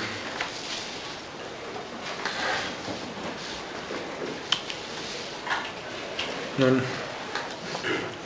das, das, ist jetzt etwas plakativ, aber ich sage, dass Descartes äh, die Mathematik sowohl als Vorbild wie als Beispiel hat in äh, dem äh, Discours de la Méthode. Es ist mit Sicherheit so, dass die Entwicklung bei Descartes von Vorbild zu Beispiel hingeht, ohne dass ich jetzt da was äh, glattbügeln möchte. Also im Diskurs noch gibt es viele Stellen, an denen man den Eindruck hat, die Mathematik hat die Führung. Beim späten Descartes wird man hier sehr wenig finden. Allerdings auch, das ist wieder mal so eine Sache, wo man das Entgegengesetzte dazu sagen muss, es gibt auch in der späten Zeit Descartes Auskünfte, die von Mathematik direkt als methodischen Vorbild sprechen. Ein Beispiel nur dazu aus dem Jahr 1640, einer brieflichen Aussage, nichts halte ich auf dem Gebiet der Philosophie für wünschenswerter, als dass es Beweisführung, also methodisches Vorgehen, gibt wie auf dem Gebiet der Mathematik. Zitat Ende. Nur ist zu beachten, dass diese Auskünfte nicht mehr das Feld beherrschen. Es gibt sie immer noch, es gibt sie die ganze Lebenszeit der Karten durch, aber sie sind nicht mehr das, was man in erster Linie liest. Das ist das eine und das andere ist das implizit der späte Descartes, was ich Ihnen natürlich erst aufzeigen muss, eine durchaus nicht mathematisch fassbare Methode befolgt, weswegen ihr dann auch manche Interpreten der Auffassung sind, dass der späte Descartes überhaupt keine Methode mehr befolgt. Hier in diesem ersten Unterkapitel jetzt zum äh, Diskurs möchte ich also zunächst mal Mathematik als Vorbild kartesischen Denkens in dieser Schrift von 1637 untersuchen, zum zweiten dann unter klein b sie als Beispiel philosophischen Denkens, äh, ja, und äh, zum dritten möchte ich dann noch einen, einen kleinen Exkurs zu zu Argumentationen in der Dioptrik anschließen, die ähm, also in einem dieser drei Essays, die mir besonders wichtig zu sein scheinen. Ähm, zur Bestimmung, äh, wichtig ist in dem Zusammenhang gleich die kartesische äh, Bestimmung des Wörtchens Essay selbst. Nicht? Also sowohl die Geometrie wie die Meteor wie auch die Dioptrik stehen unter dem Titel Essay oder Spezimina. Und Descartes hat hier in einem Brief Klärung geschaffen, indem er sagt, ich nenne die auf den Diskurs folgenden Abhandlungen, sehe also Versuche in dieser Methode, da ich behaupte, dass die Dinge, die diese enthalten, ohne dieselbe, also ohne diese Methode nicht hätten gefunden werden können und dass man aus ihnen entnehmen kann, was sie wert ist. Zitat Ende.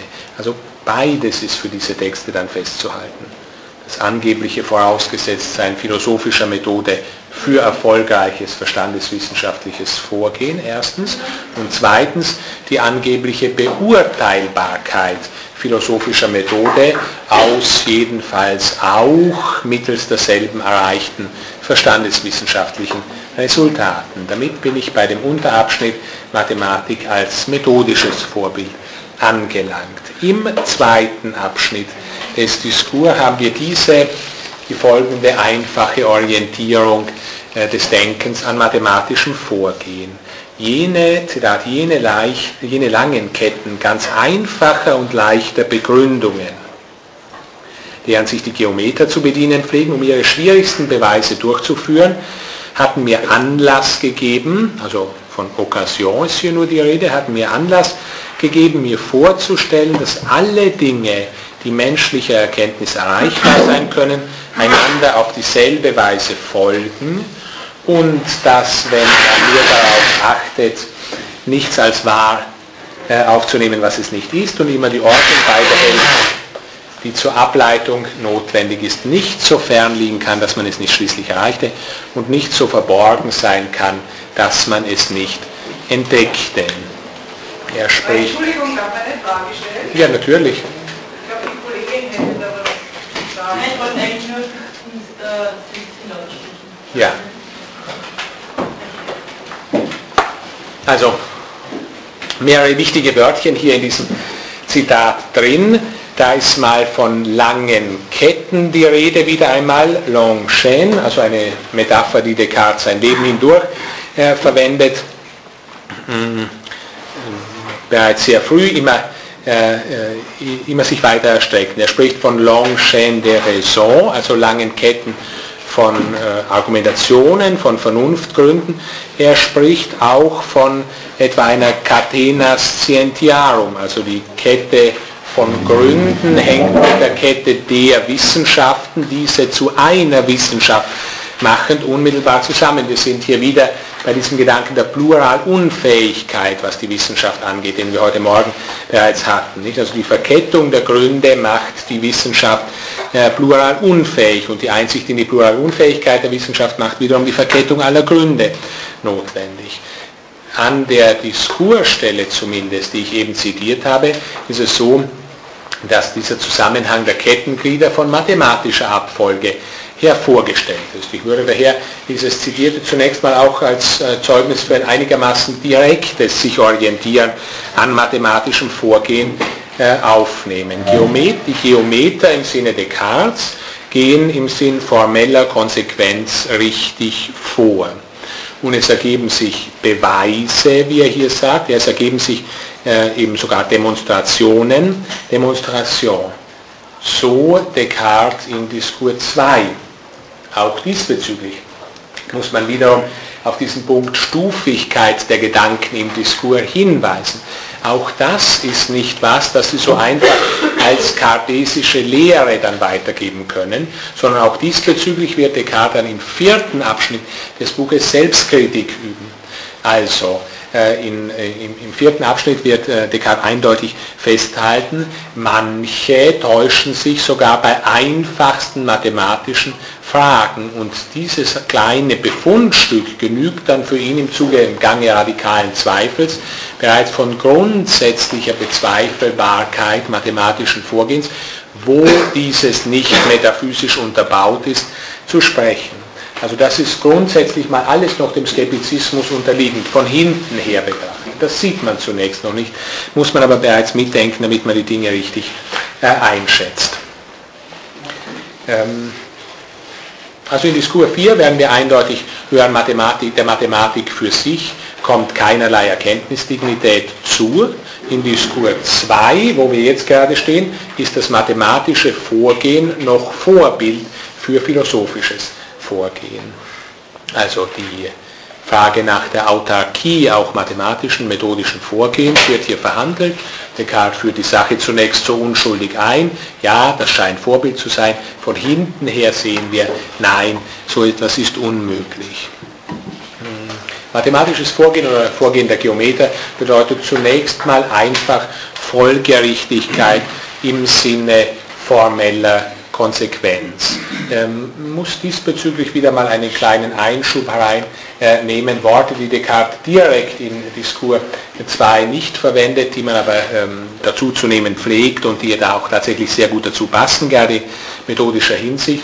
Äh, Descartes hat von dem Vorgehen der Geometer gesprochen und hat uns noch relativ wenig dazu mitgeteilt, wie denn dieses Vorgehen eigentlich aussieht. Nun hat er in einem anderen Text, berühmte Textstelle aus den zweiten Erwiderungen sich geäußert zu dem Modus scribendi geometricus, also zu der geometrischen Schreibweise. Und daher ein kleiner Einschub, kleiner Blick da hinüber in die Responsiones 2, also in die zweiten Erwiderungen zum Modus scribendi geometricus zur Ordnung und Beweisart zur Analysis und Synthesis, also wichtigen Bestimmungen, die Descartes in Zusammenhang mit geometrischer Schreib- und Argumentationsweise einführt und abhandelt.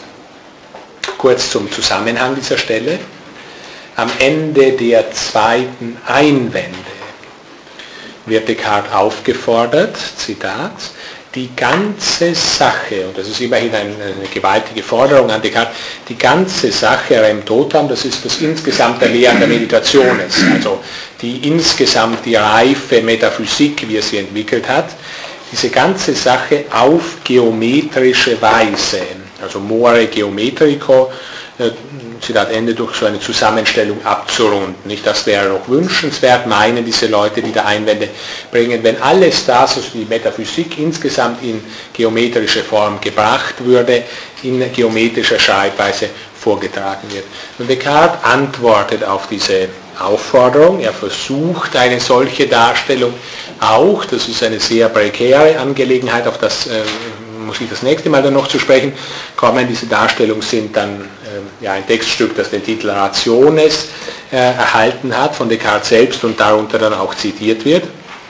Zuvor aber, bevor er eben auf diese Aufforderung hin, dann auch die Aufforderung zu erfüllen oder ihr gerecht zu werden, versucht, und ausschließlich das interessiert uns jetzt hier, zuvor äußert er sich äh, ziemlich ausführlich zu dieser Aufforderung oder zu diesem Rat, Concilium selbst. Und da ist nun das folgende grundlegend. Er sagt, zwei Punkte unterscheide ich bezüglich der geometrischen Schreibweise, die Ordnung und die Beweisart, also Ordo und Ratio demonstrandi. Hinsichtlich der Beweisart ergibt sich wiederum eine Zweiteilung, nämlich in Analysis und Synthesis. Und äh, Descartes zeigt dann, oder hält zunächst mal fest, dass sich die ähm, Synthesis, die hinsichtlich geometrischer Gegenstände passt, Zitat, auf metaphysische Gegenstände nicht so recht anwenden lässt, also er ist nicht ganz eindeutig, er sagt nicht, dass sie sich nicht anwenden lässt. Er versucht ja dann auch eine solche Anwendung, was ihm auch viel Kritik, zum Teil auch berechtigte Kritik eingetragen hat. Er versucht eine solche Anwendung, aber er sagt, das lässt sich nicht so recht anwenden. Also äh, non tam commode potest applicare, also nicht so bequem lässt sich das anwenden. Analysis ist die Weise des Vorgehens der Philosophie, so Descartes, und hinsichtlich derselben heißt es, die Analysis, also Zitat, die Analysis zeigt den wahren Weg, auf dem methodisch und gleichsam a priori eine Sache gefunden worden ist. Nun, das äh, ist eine etwas verwickelte Angelegenheit, vor allem weil Descartes hier, also jetzt wird es ein wenig kompliziert, noch heute gegen Ende der Veranstaltung, äh, vor allem auch deswegen, weil Descartes hier, ich zitiere einen Sekundärschreiber wieder mal, in einem gewissen Sinne inverse Terminologie im Verhältnis nämlich zum gewöhnlichen Wortgebrauch inverse Terminologie zum Einsatz bringt. Also ein wenig langsamer. Descartes spricht von zwei Rationes demonstrandi, also von zwei Beweis Arten und die Beweisart ist ja ganz grundlegend natürlich für den Modus scribendi geometricus, um den es uns jetzt eigentlich geht, weswegen ich diesen Exkurs überhaupt mache. Es gibt zwei Beweisarten, Analysis und Synthesis, werden beide als Formen der geometrischen Schreibweise bezeichnet. Und dann sagt er aber zumindest die vorbildlichen Geometer also die da vorbildlich tätig waren, das sind nämlich die alten Geometer, Geometer Veteris, die haben in ihren Schriften nur die synthetische Methode angewandt. Also nicht die philosophische Methode, die wir eben als Analysis ausgezeichnet gekriegt haben. Ähm, ich zitiere hier auch der Kürze halber äh, aus der Literatur, was die synthetische Methode im Sinne Descartes angeht.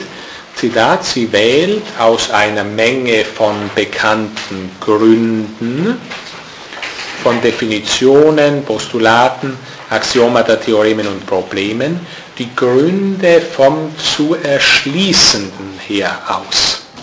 Also Ausgang vom zu Erschließenden her. Und von dem her werden Gründe, Axiomata und dergleichen ausgewählt und ordnet sie so an, Ordo ja äh, ebenso wichtig als im Rahmen dieser geometrischen Vorgangsweise, ordnet sie so an, dass das zu Erschließende aus ihr erschlossen werden kann. Sie ist daher eine a posteriorische Beweisart, bei der die Rationes nicht gesucht sind, sondern bloß vom Posterius her angeordnet werden.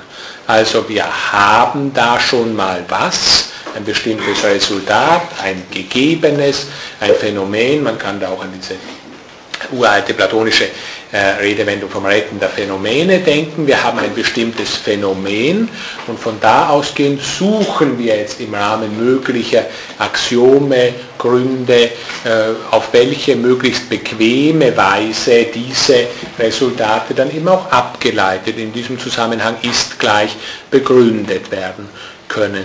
Also natürlich eine zunächst mal durch und durch hypothetische Angelegenheit. Ja, ähm, das also das grundsätzliche Vorgehen der vorbildlichen Geometer nach Descartes und offenbar das Vorgehen, äh, das, dessen sich die Philosophie nicht befleißigen soll. Äh, es ist übrigens so, dass auch die äh, das, das könnte man vom, vom, vom, Wortgebrauch her als seltsam empfinden, es ist trotzdem so, dass auch die analytische Methode eine geometrische Methode sein soll. Man kann manchmal sich die Frage stellen, ja, warum bezeichnet das überhaupt noch als eine geometrische Methode? die Analysis, nachdem doch, nachdem doch die, die eigentlich wissen, was Geometrie ist, nicht im Sinne der analytischen Methode vorgehen.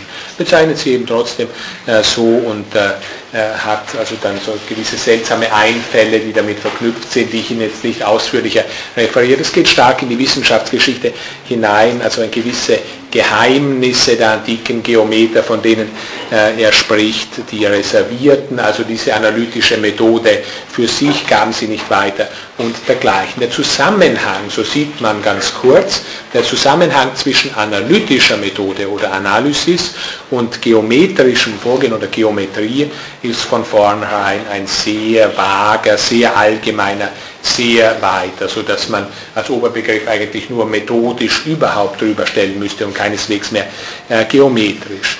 Man kann sehen, so glaube ich schon aus den bisherigen Darlegungen her, wenn sich etwas bequem synthetisch darstellen lässt, also leicht, gut synthetisch darstellen lässt, synthetisch in diesem speziellen Sinne Descartes, äh, so ist es dem äh, Zentrum der Philosophie jedenfalls relativ fern. Und wenn wir da ein wenig leicht vorausblicken und also von Diskur 2 her leicht vorausblicken zu Diskur 4 und dort dann sehen können, dass das Ich im Zentrum der Philosophie steht, so können wir den messerscharfen Schluss sogleich ziehen, dass die Geometrie für den späteren Descartes jedenfalls ein relativ Ich-fernes, Selbstbezüglichkeitsfernes Geschäft sein wird, eine abgeleitete Form von Wissenschaftlichkeit. Das Vorgehen der Metaphysik oder des Zentrums der Philosophie ist das im Sinne äh, des Nexus Rationum, also der äh, Analysis. Ähm,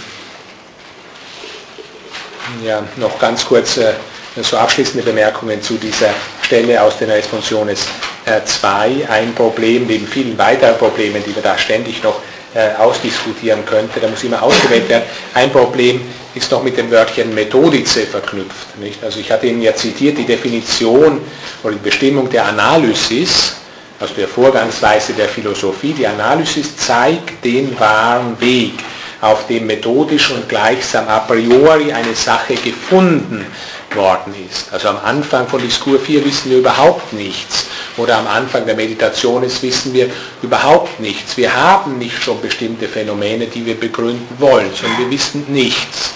Und dann beginnen wir ganz von vorne, so der kartesische Anspruch. Ja, also äh, in dieser Definition selbst von Analysis steht ja das Wörtchen Methodice drin. Das ist natürlich ein Problem. Nicht? Also äh, Definitionen theoretisch würde man das als mangelhaft bezeichnen müssen, denn wenn Analysis eine Methodenform ist, muss da nicht nochmal methodisch drinstehen und es erklärt nichts, wenn da methodisch drinsteht. Was heißt da Methodice im Rahmen dieses Abschnittes, in dem ich mich da äh, gerade äh, bewege? Nun, ähm, dieses analytisch-methodische Vorgehen ist, wir hatten es im Zitat a priorisches Vorgehen. Ja, da muss ich noch kurz auf das Wörtchen a priori hier eingehen, ist a priorisches Vorgehen. Das synthetisch-methodische Vorgehen ist a posteriorisches Vorgehen. Was soll an dieser Stelle bei Descartes, man darf hier Descartes und Kant nicht irgendwie zusammenwerfen, was soll an dieser Stelle bei Descartes a priori und was a posteriori heißen? Äh, da hilft, glaube ich, äh, sehr leicht und sehr einfach ein Blick in die französische Übersetzung äh, der der Einwände und Erwiderungen, die ja von Descartes nicht durchgeführt, aber durchgesehen und überprüft worden ist. Statt a priori haben Sie in der französischen Übersetzung die Ausdrücke fait voir comment les effets dépendent des causes. Also die a priorische Vorgangsweise lässt sehen oder macht sichtbar, wie die Wirkungen von den Ursachen abhängen.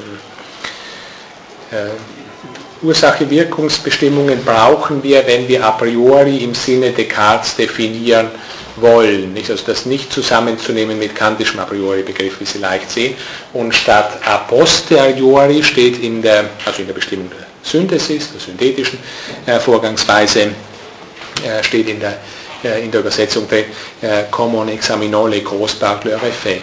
Also untersuchend die Ursachen durch ihre Wirkungen. Ja, wenn wir darüber nun äh, Methodice schreiben, dann scheint Methodizität Ableitbarkeit überhaupt und nicht mehr zu bedeuten, was also zeigt, dass sich Descartes zwar terminologisch sehr stark anbequemt hat, wenn er auch von der Analysis als einer geometrischen Schreibweise und Beweisart gesprochen hat, dass er aber der Sache nach damit überhaupt keine weitere Anlehnung philosophischem an mathematischem Vorgehen eingekauft hat. Ja, äh, noch ganz kurz äh, diese Bemerkungen zur äh, zu, den, äh, zu den zweiten Erwiderungen abschließend.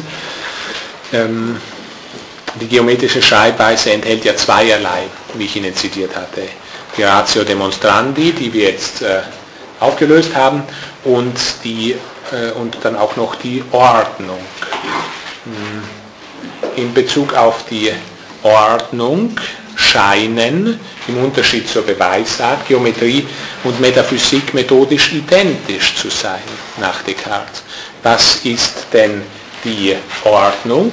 also Ordnung geometrischer Schreibweise, also des Modus Scribendi Geometricus. Descartes sagt so, die Ordnung besteht darin, dass das zuerst Vorgebrachte ohne irgendeinen Beitrag des Folgenden erkannt wird und dass die folgenden Bestimmungen dann so angeordnet werden, dass sie ausschließlich aus den vorhergehenden bewiesen werden. Also Sie sehen, formelle Konsequenz. Und in der Tat von einem solchen weichen Ordnungsbegriff her lässt sich sowohl das Vorgehen der Meditation jetzt wie etwa rein mathematisches Vorgehen unter denselben Begriff bringen.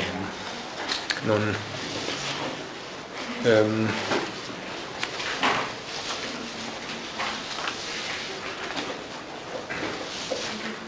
ich schlage gleich weiter und zwar zu dem Abschnitt klein b, Mathematik als Beispiel für das methodische Vorgehen der Philosophie. Wir hatten Mathematik als Vorbild und wie weitgehend dieses zwar der Terminologie nach aufrechterhalten wird, aber der Sache nach eingeschränkt wird.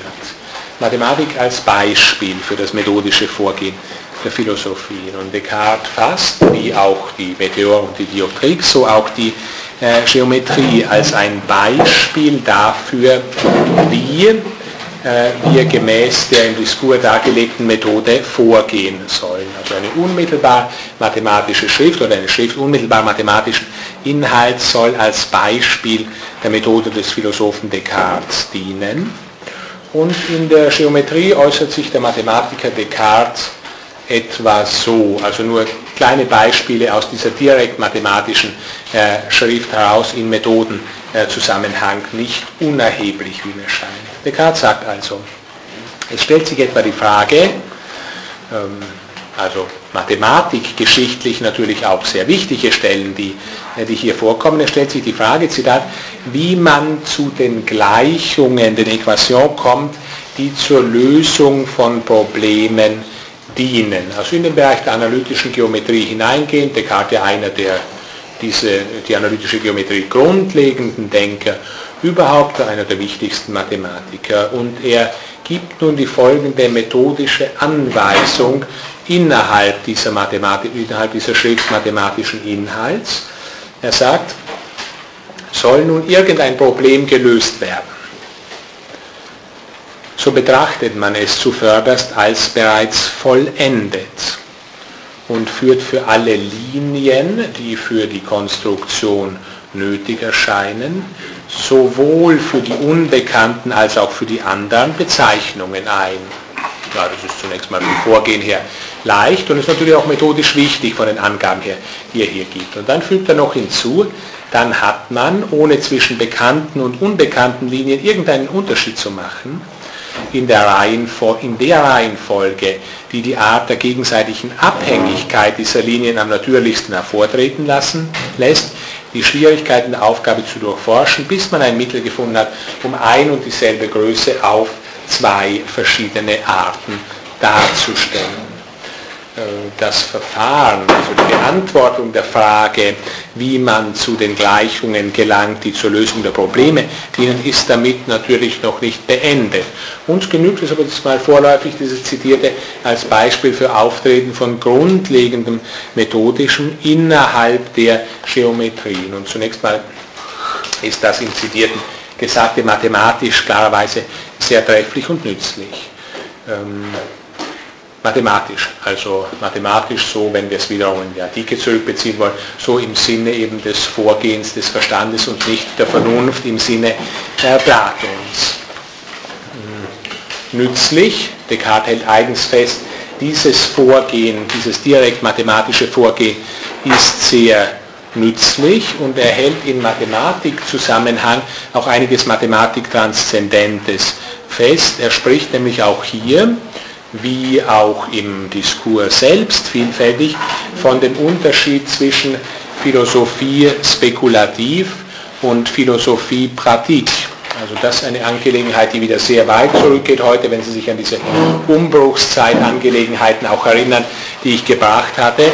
Die Philosophie soll nun Pratik werden, also sie soll praktisch werden. Er spricht von eindeutigem Primat des Praktischen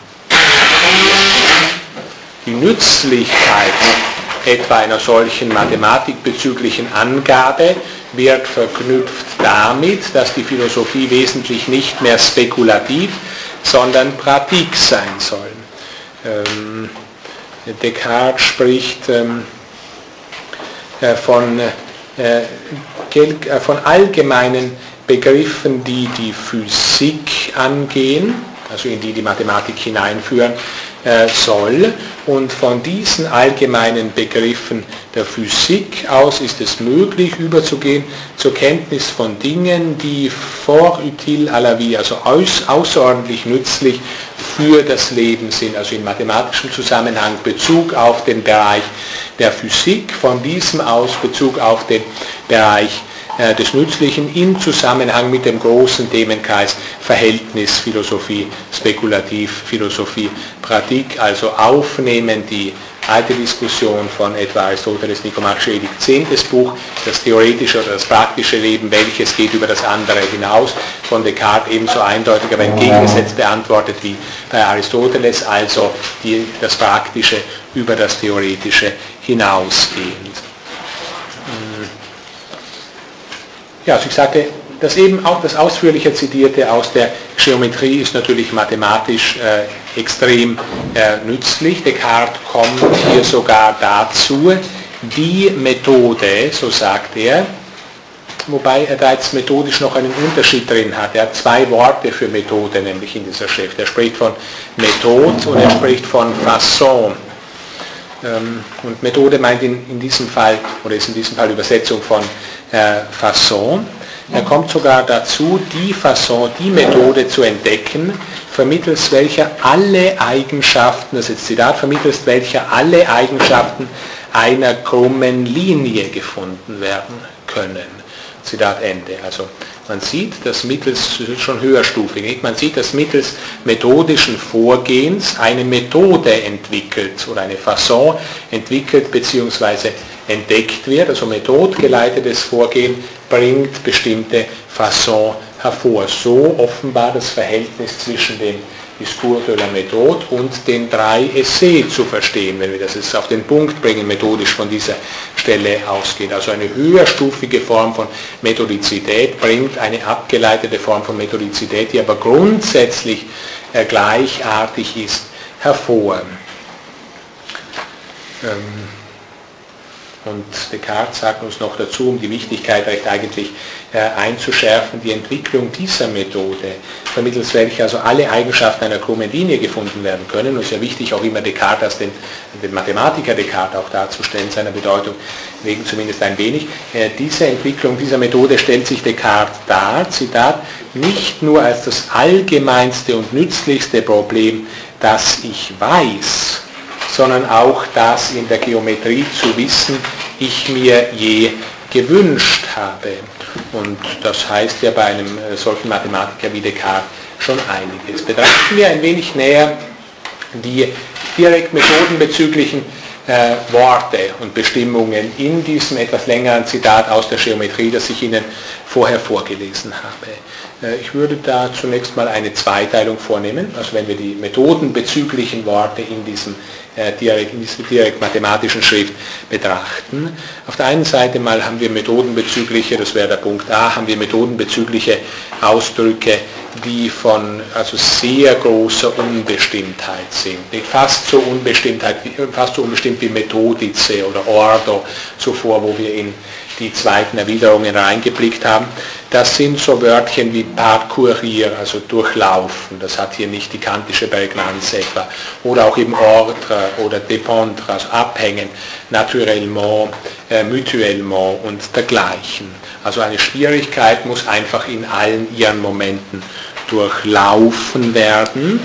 Da kann man übrigens, ähm, das ist allerdings ein Vorblick jetzt auch ein wenig bereits auf das nächste Mal, da kann man dann ein wenig auch an die Vorschriften aus dem zweiten Teil des Diskurs äh, denken, die wir noch nicht für sich genommen betrachtet haben. Eine dieser vier großen Methodenregeln, die Descartes im Diskurs 2 gibt, nämlich die zweite dieser vier Methodenregeln wird uns dazu anhalten, dass jedes Problem in Teile zu zerlegen ist, jedenfalls so viele als zur bestmöglichen Lösung oder bequemsten Lösung erforderlich ist. Hier spricht er in der Geometrie davon, dass eine Schwierigkeit in allen ihren Momenten durchlaufen werden muss. Das könnte also Anwendung der Methodenregel 2 aus Diskurs 2 sein.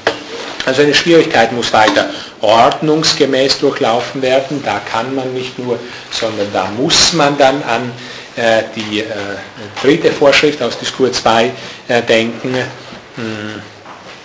Die Ordnung soll uns auf natürlichste Weise, so sagt er, Abhängigkeitsverhältnisse zwischen uns interessierenden Momenten eines, in diesem Fall mathematischen Problems zeigen, und zwar wechselseitige. Äh, ja, und schließlich gibt es dann noch so Methodenausdrücke, wenn wir die noch aufzählen äh, äh, wollten. Die einen, die anderen, das wird vermutlich für das enumerierende Moment der Methode, äh, das induktive Moment der Methode stehen, auf äh, die vierte Regel aus Diskurs 2 dann ein wenig zurückverweisend. Und schließlich äh, spricht er auch noch von Notwendigkeit der Aufzählungen, Denombrement. Einige kleine Zusatzbemerkungen noch zu diesem ersten Teil, also zu diesen methodenbezüglichen Auskünften oder Ausdrücken in der Geometrie, die von großer Allgemeinheit zunächst äh, sind. Was heißt ordnungsgemäß hier? Wie stellt er sich das methodisch vor? Ordnungsgemäß heißt weiterhin, da haben wir keine große Entwicklung seit den Regule, heißt weiterhin beginnend mit dem einfachsten, fortschreitend zum zusammengesetztesten.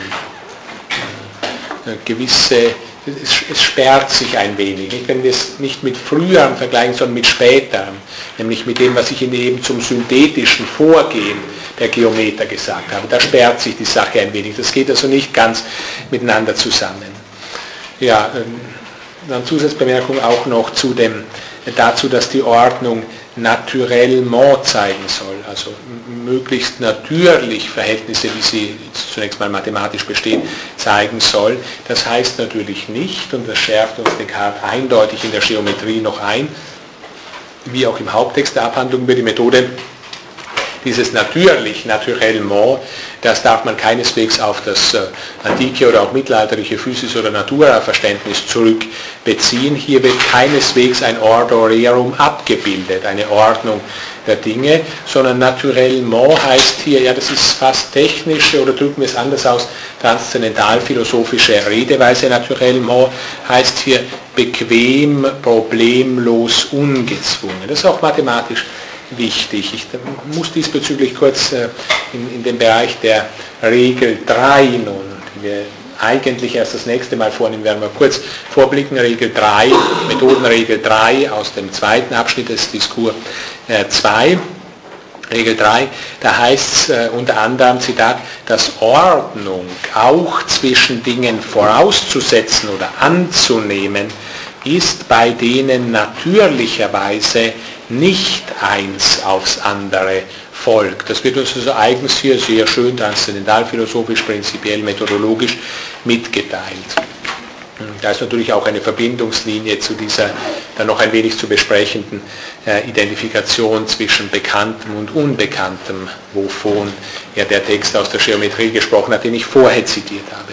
Ja, dann noch eine äh, Zusatzbemerkung zu äh, dem, der Bestimmung Abhängigkeitsverhältnis von Dependre ist die äh, Rede auch an dieser Stelle, methodenbezüglich auch an dieser Stelle, die ich äh, zitiert habe. Ähm, wenn da von Abhängigkeitsverhältnis die Rede ist, äh, da ist doch kartesisch ein zweifaches Problem da. Zum einen das Abhängigkeitsverhältnis von Descartes bis hierher. Und das bezieht sich jetzt auf den Diskurs insgesamt, also nicht nur auf bestimmte Stufen der Abhandlung über die Methode, nachdem ich die Stufigkeit hier immer so hervorgehoben habe, sondern es bezieht sich auf den Diskurs insgesamt. Bisher ist die Bestimmung des Abhängigkeitsverhältnisses von Descartes nicht deduziert.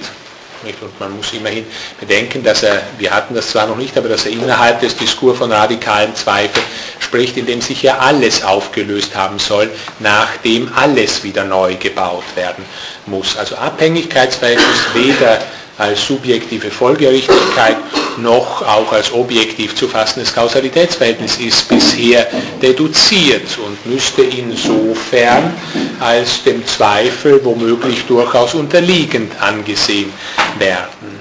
Also da bleiben zunächst mal sicher für den Diskurs insgesamt noch gewisse Methodenprobleme, die man hier auch innerhalb eben einer direkt mathematischen Schrift äh, auftreten äh, sehen kann. Wir werden sehen, dass im vierten Abschnitt des Diskurs auch nicht nur objektives Kausalitätsverhältnis, sondern auch subjektive Folgerichtigkeit in den Zweifel hinein aufgelöst wird. Also dass uns Folgerichtigkeit in irgendeiner Weise zu objektiven Einsichten führt, das wird dort vollständig negiert. So radikal ist der Zweifel äh, Descartes mit Sicherheit. Äh, ja, dann äh, Frage ist natürlich, wie, wie, weit reicht das? Also wie weit ist es dann nicht so, dass nach dem Zweifel Descartes einige Dinge so in, in Bausch und Bogen wieder hereinnimmt, die er äh, gründlicher, die er langsamer äh, ableiten müsste. Die Frage ist also, wie weit oder wie lange bleibt der Zweifel bei Descartes aufrecht, was wir erst das nächste Mal äh, sehen werden. Und schließlich äh, ist es so, dass Descartes hier von Abhängigkeitsverhältnis gesprochen hat, das wechselseitig vorgestellt wird, also mutuellement. Und das ist... Ähm, äh, also zumindest schwierig zu denken. Nicht? Also wechselseitige, äh, wechselseitiges Abhängigkeitsverhältnis, ein Verhältnis wird hier offenbar vorgestellt, das weder Substantialitäts- noch Kausalitätsverhältnis ist. Also wir müssten in irgendeiner Weise hier ein Hinzielen auf die dritte kantische Relationskategorie wohl mit hineindenken. Es ist zumindest, das kann ich hier auch zunächst mal nur so kurz hersetzen, es ist zumindest die Frage, ob Descartes auch später dazu in der Lage ist, Wechselseitigkeit zu denken oder ob er nicht vielleicht, was ja sehr, sehr häufig ist in der Tradition, einfach manchmal Wechselwirkung oder auch Wechselseitigkeit äh, sagt und dabei Kausalität also in die eine und die andere Richtung gehend vorstellt. Ähm, allgemein zu diesem Punkt A, was die methodenbezüglichen Ausdrücke in der Geometrie angeht, also diesen Punkt, in dem ich Ihnen äh, so Methodenausdrücke von großer Unbestimmtheit etwas näher äh, zu charakterisieren äh, versucht habe. Äh, allgemein zu diesem Punkt A wird man festhalten können, in, weit, in einem weiten Sinn äh, kann man vermutlich von direkt mathematischem Vorgehen in der Geometrie und von metaphysischem Vorgehen, sogar auch im Diskur 4, also in dem Spitzenabschnitt der Abhandlung über die Methode in derselben Weise sprechen. Man äh, muss dann allerdings sagen, dass man Methodenprobleme, die sich in metaphysischem Zusammenhang ergeben, auch für den direkt mathematischen Zusammenhang einkauft. Und die Frage ist, ob man das wollen kann. Es ist noch hinzuzufügen, äh, dass die Interpretation natürlich dieser so weiten, so allgemeinen Methodenbestimmungen, die ich Ihnen jetzt ein wenig vorgeführt habe, dass die Interpretation dieser Methodenbestimmungen außerordentlich unterschiedlich äh, sein muss und auch ist, wie wir sehen werden, sobald wir uns dann dem vierten Abschnitt des Diskurs äh, näher zuwenden. Also die Reduktion aller bestehenden Auffassungen auf den radikalen Zweifel oder in den radikalen Zweifel hinein, natürlich nur in einem sehr weiten Sinne auch noch methodenkonform im Sinne dieser Methodenbestimmungen, äh, die hier genannt wurden. Also ein Ausgehen von einfachen Gleichungen, etwa wie wir das hier hatten, oder auch ein Gleichsetzen von Bekannten und Unbekannten, das sind Dinge, an denen relativ leicht gezweifelt werden kann und von Descartes natürlich auch leicht gezweifelt werden wird. Da steckt mal das Problem bei Methodenbestimmungen von so großer Unbestimmtheit. Ich komme noch zu einem äh, Punkt B, was die Geometrie angeht. Es gibt auch methodenbezügliche Ausdrücke an der ausführlicher zitierten äh, Geometriestelle, die direkt mathematisch sind und von denen man zumindest die Empfindung haben kann, dass sie das Vorgehen der Philosophie, nicht nur das Vorgehen der Philosophie irgendwie, sondern Descartes eigentlich philosophisches Vorgehen in der Abhandlung über die Methode selbst negieren. Also dass hier eine, ein gewisses Ausschließungsverhältnis zwischen dem wirklichen Vorgehen Descartes in der Abhandlung über die Methode und in der Geometrie da ist, was natürlich besonders prekär ist, nachdem auch die Geometrie ein Beispiel für das sein soll, was wir mittels des Vorgehens äh, im Sinne dieser Methode, die er da im Diskurs entwickelt hat, was das also leisten und hergeben kann. Äh, ich würde dazu die folgenden Methodenangaben rechnen, also an direkt mathematische methodenbezügliche Ausdrücke. Man muss also das Problem oder jedes Problem als schon gelöst auffassen. Also d'abord considérer le problème comme déjà fait. Es ist das Wörtchen konstruier auch, das wir noch ein wenig näher methodenbezüglich betrachten müssen, äh, das ich hier nennen würde.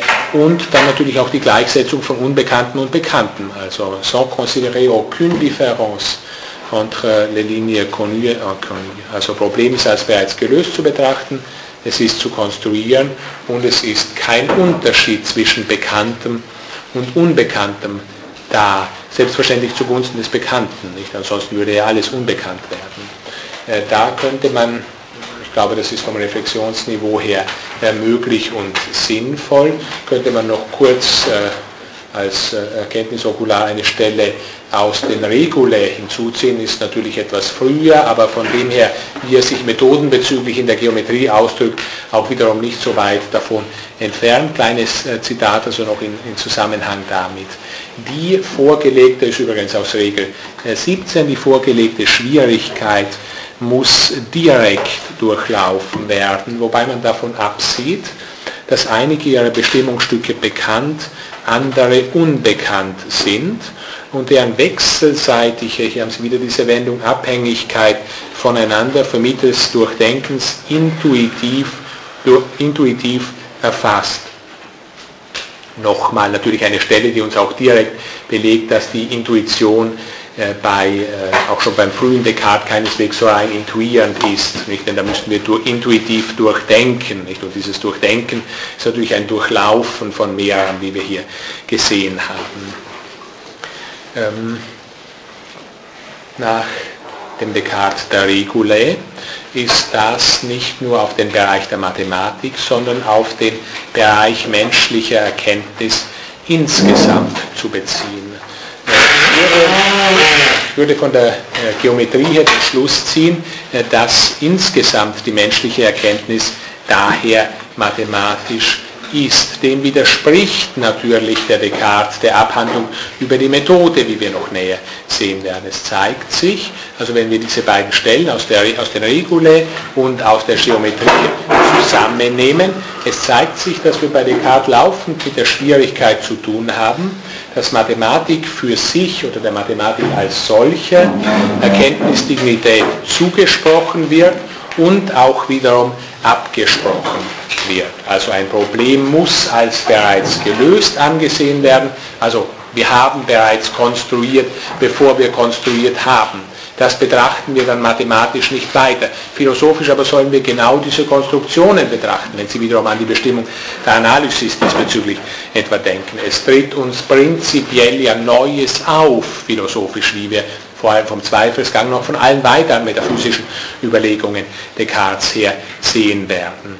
Ähm, mathematisch ist natürlich die Wiederholbarkeit, also die Gleichheit äh, von 1 und 1 völlig, völlig korrekt.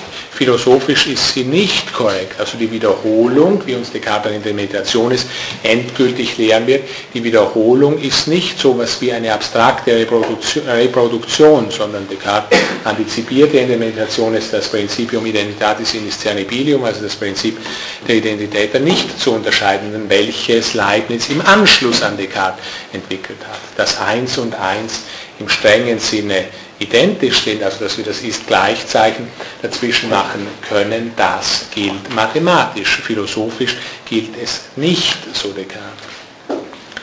Ähm, und natürlich vor allem der Punkt, den ich vorher kurz adressiert habe, der hier methodisch Schwierigkeiten macht, wenn man Bekanntes und Unbekanntes mathematisch gleichzusetzen hat, wenn es also so wichtiges Methodenmoment der Mathematik sein sollte, was für Descartes der Fall ist, dann entsteht grundsätzlich nichts Neues, was aber explizit im Rahmen der kartesischen Metaphysik dann der Fall ist. Also irgend so ein Beispiel, wenn wir einen Gedanken denken, zum Beispiel einen relativ leichten und doch schwierigen, wie den Gedanken somniemus, nicht? das ist ein Gedanke, den Descartes dann immer wieder so als Beispiel auch hat für einen leichten und schwierigen Gedanken, also versuchen wir das zu denken, somniemus, wir träumen, so entsteht in diesem Gedanken und Descartes zeigt das ausführlich, er ist doch einigermaßen aufwendig und schwierig zu denken, so entsteht in diesem Gedanken Neues, ja es revolutioniert dieser Gedanke sogar unsere Auffassung dessen, was wirklich klare distinkte erkannt werden kann. Also durch den Gedanken, wir träumen, müssen wir durchgehen, auf das wir dann etwas klare distinkte erkennen können.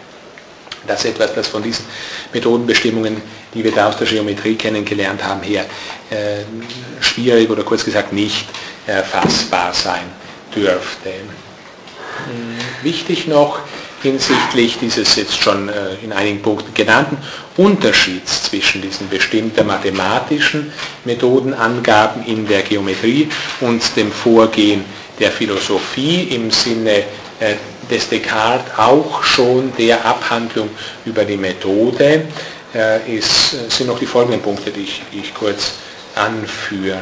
In äh, in den metaphysischen Haupt, in seinen metaphysischen Haupttexten bescheinigt Descartes der Mathematik und, und das ist jetzt eine natürlich viel umstrittene äh, Ergänzung, die er dazu macht, und anderen Wissenschaften dieser Art. Also eine Wendung, die Sie öfter bei Descartes finden können, der Mathematik, Mathematik und andere Wissenschaften dieser Art. Es könnte jetzt natürlich Platon Zitat sein, ist aber egal, ob es Platon Zitat ist oder nicht, nicht nachdem ja auch Platon vielfältig einfach die Mathematik für die Tätigkeit der Dianoia hat stehen lassen und dann eben auch ein etc. hinzugefügt hat. Das ist egal. Wichtig ist, was Descartes hier unter anderen Wissenschaften dieser Art versteht. Ich ähm, sage nur ganz kurz dazu, dass ich denke, man kann hier unter anderen Wissenschaften dieser Art unter anderem auch die formale Logik verstehen. Wenn das wirklich so wäre, äh, ergeben sich daraus allerdings Folgerungen, die Descartes nicht gezogen hat. Also das ist nur ein, äh, ein Hinweis oder ein Vorschlag. Descartes, also schon der Descartes, aus dem Jahr 1637, wo er diese Geometrie geschrieben hat mit diesen methodenbezüglichen Ausdrücken, die wir jetzt etwas äh, langsamer untersucht haben. Und dann auch der spätere Descartes spricht mitunter metaphysisch, in metaphysischen Texten, von der Mathematik und anderen Wissenschaften dieser Art. Und in Bezug auf die, also Mathematik und diese anderen Wissenschaften gilt, sie handeln, Zitat, nur von den einfachsten und allgemeinsten Gegenständen. Also mit Simplicissima beschäftigen Sie sich hier. Äh, sie handeln nur davon und kümmern sich wenig darum, ob diese Gegenstände nämlich auch in der Natur der Dinge, also in rerum natura, sind. Hm. Ja, das ist natürlich eine Sache, äh, die metaphysisch nach Descartes nicht möglich ist. Also vor allem das Letztere. Metaphysisch geht es gerade darum zu erkennen, ob, der, ob beispielsweise auch Einsichten der Mathematik objektive Gültigkeit zukommt. Und, was noch hinzukommt, obwohl äh, die Mathematik bereits also so stark immunisiert wird, dass gesagt wird, sie handelt nur von den allgemeinsten, einfachsten Dingen und kümmert sich nicht darum, ob es da irgendeinen sogenannten Realitäts- oder Objektivitätskontakt gibt oder nicht. nicht. Vielleicht sind das nur in sich konsistente Systeme, ideal, real, die da gebaut werden. Selbst dann, wenn wir das äh, voraussetzen, ist es so, dass das Vorgehen der Mathematik nach dem metaphysischen kartesischen Zweifelsgang formal nicht sicher ist, nicht sicher begründet ist, in seiner Sicherheit aufgehoben wird. Ja, da ist dann keine Gleichsetzung des Bekannten mit dem Unbekannten mehr möglich. Also wichtig zu sehen, dieses formal, zunächst mal mathematisch sichere Vorgehen, wie es Descartes auch die komplette Geometrie hindurch selbst ausübt, ist von also für sich genommen, nicht? wenn wir das so ausschließlich diesen Systemteil vor uns hinstellen würden, ist für sich genommen ja, den Gründen der Skeptiker unterliegend. Und zwar nicht nur in der Weise, dass wir sagen, vielleicht entspricht dem in der sogenannten wirklichen Wirklichkeit, wie auch immer wir diese dann fassen wollen, nichts, sondern vielleicht ist das auch immanent nicht schlüssig. Also so, dass wir da auch immanent mathematisch äh, Schwierigkeiten auffinden könnten. Also so formal sicheres mathematisches Verfahren wird metaphysisch negiert, wie uns äh, Descartes eben in seinen metaphysischen Hauptstellen mitteilen wird.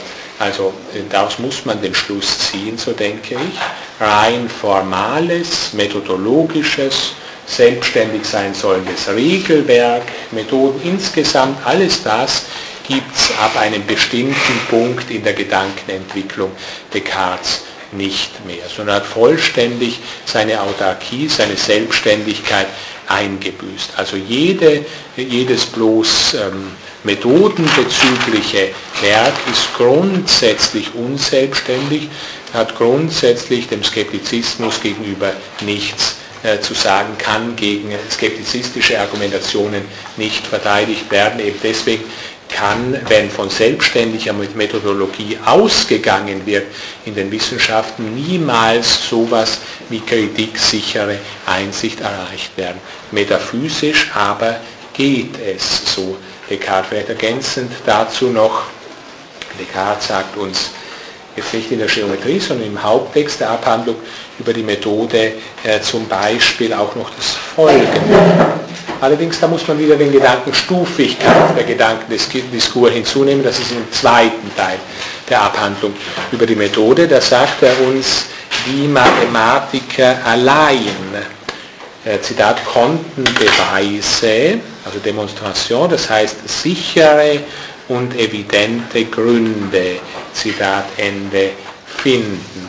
Er sagt uns da weiter, also bevor ich es interpretiere, noch zwei Dinge, die da dazugehören noch. Er sagt uns weiter auch an dieser Stelle, dass sie sich mit den einfachsten und am leichtesten erkennbaren Gegenständen beschäftigen. Und schließlich sagt er uns drittens, dass unter Mathematik, und das ist ein Punkt, der hier noch zu dieser ganzen Mathematik-Diskussion dazugehört, dass er unter Mathematik hier nicht verstanden, möcht, äh, verstanden wissen möchte, Zitat, alle diese Einzelwissenschaften, die man gewöhnlich mathematische nennt, sondern Mathematik soll etwas noch viel anspruchsvolleres sein, nämlich sagen wir gleich das Mathematische selbst in allen diesen Disziplinen. Also Mathematik in ihrer Allgemeinheit als allgemeine Lehre von Ordnung, von Beziehung, von Proportionen. Zitat, ich sah, dass trotz der Unterschiedlichkeit der Gegenstände der mathematischen Einzelwissenschaften diese alle übereinstimmen, und zwar darin,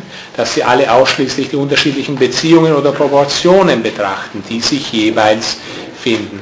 Mathematik ist hier Mathesis Universalis, so der, äh, so der diesbezügliche äh, kartesische Ausdruck. Schon ein früherer Ausdruck, auch in den Regulae hat er diesen Ausdruck bereits verwendet. Also nicht angewandte Mathematik, sondern Mathematik als Beziehungs-, als Proportionenlehre. Ja, und schließlich mit dieser Allgemeinheit der Mathesis Universalis ist ihre Formalität direkt verknüpft. Auch dazu noch ein Zitat aus dem zweiten Teil des der Abhandlung über die Methode. Ich dachte, es wäre besser, ausschließlich diese Proportionen im Allgemeinen zu untersuchen, ohne sie auf andere Gegenstände als jene zu beziehen, die mir zu ihrer leichteren Erkenntnis dienen, ja ohne sie überhaupt an irgendwelche Gegenstände zu binden, so dass ich sie hinterher umso besser auf alle anderen anwenden könnte, auf welche sie passen, also ohne sie überhaupt an irgendwelche Gegenstände zu binden. Das ist natürlich wichtig für die äh, mathematikbezügliche Methode, wie Descartes sie hier noch äh, vertritt. Methodisch entwerfen wir, was wir uns dann als, kantisch ausgedrückt, äh, Natura Formalita Spectata entgegenkommen lassen. Alle diese Dinge, Realitätskontakt und so sind hier äh, bereits völlig auf der Seite.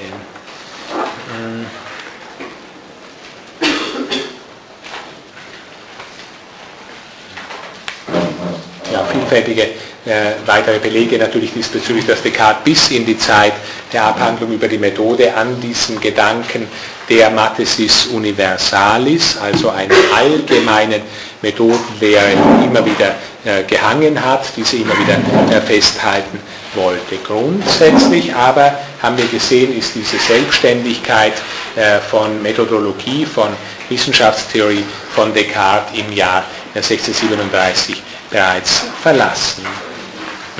Nochmal zurück, äh, äh, diesen Punkt abschließen, nochmal äh, zurück zur Geometrie, von der wir hier ausgegangen sind, also zu diesem Beispiel des methodischen Vorgehens der Philosophie.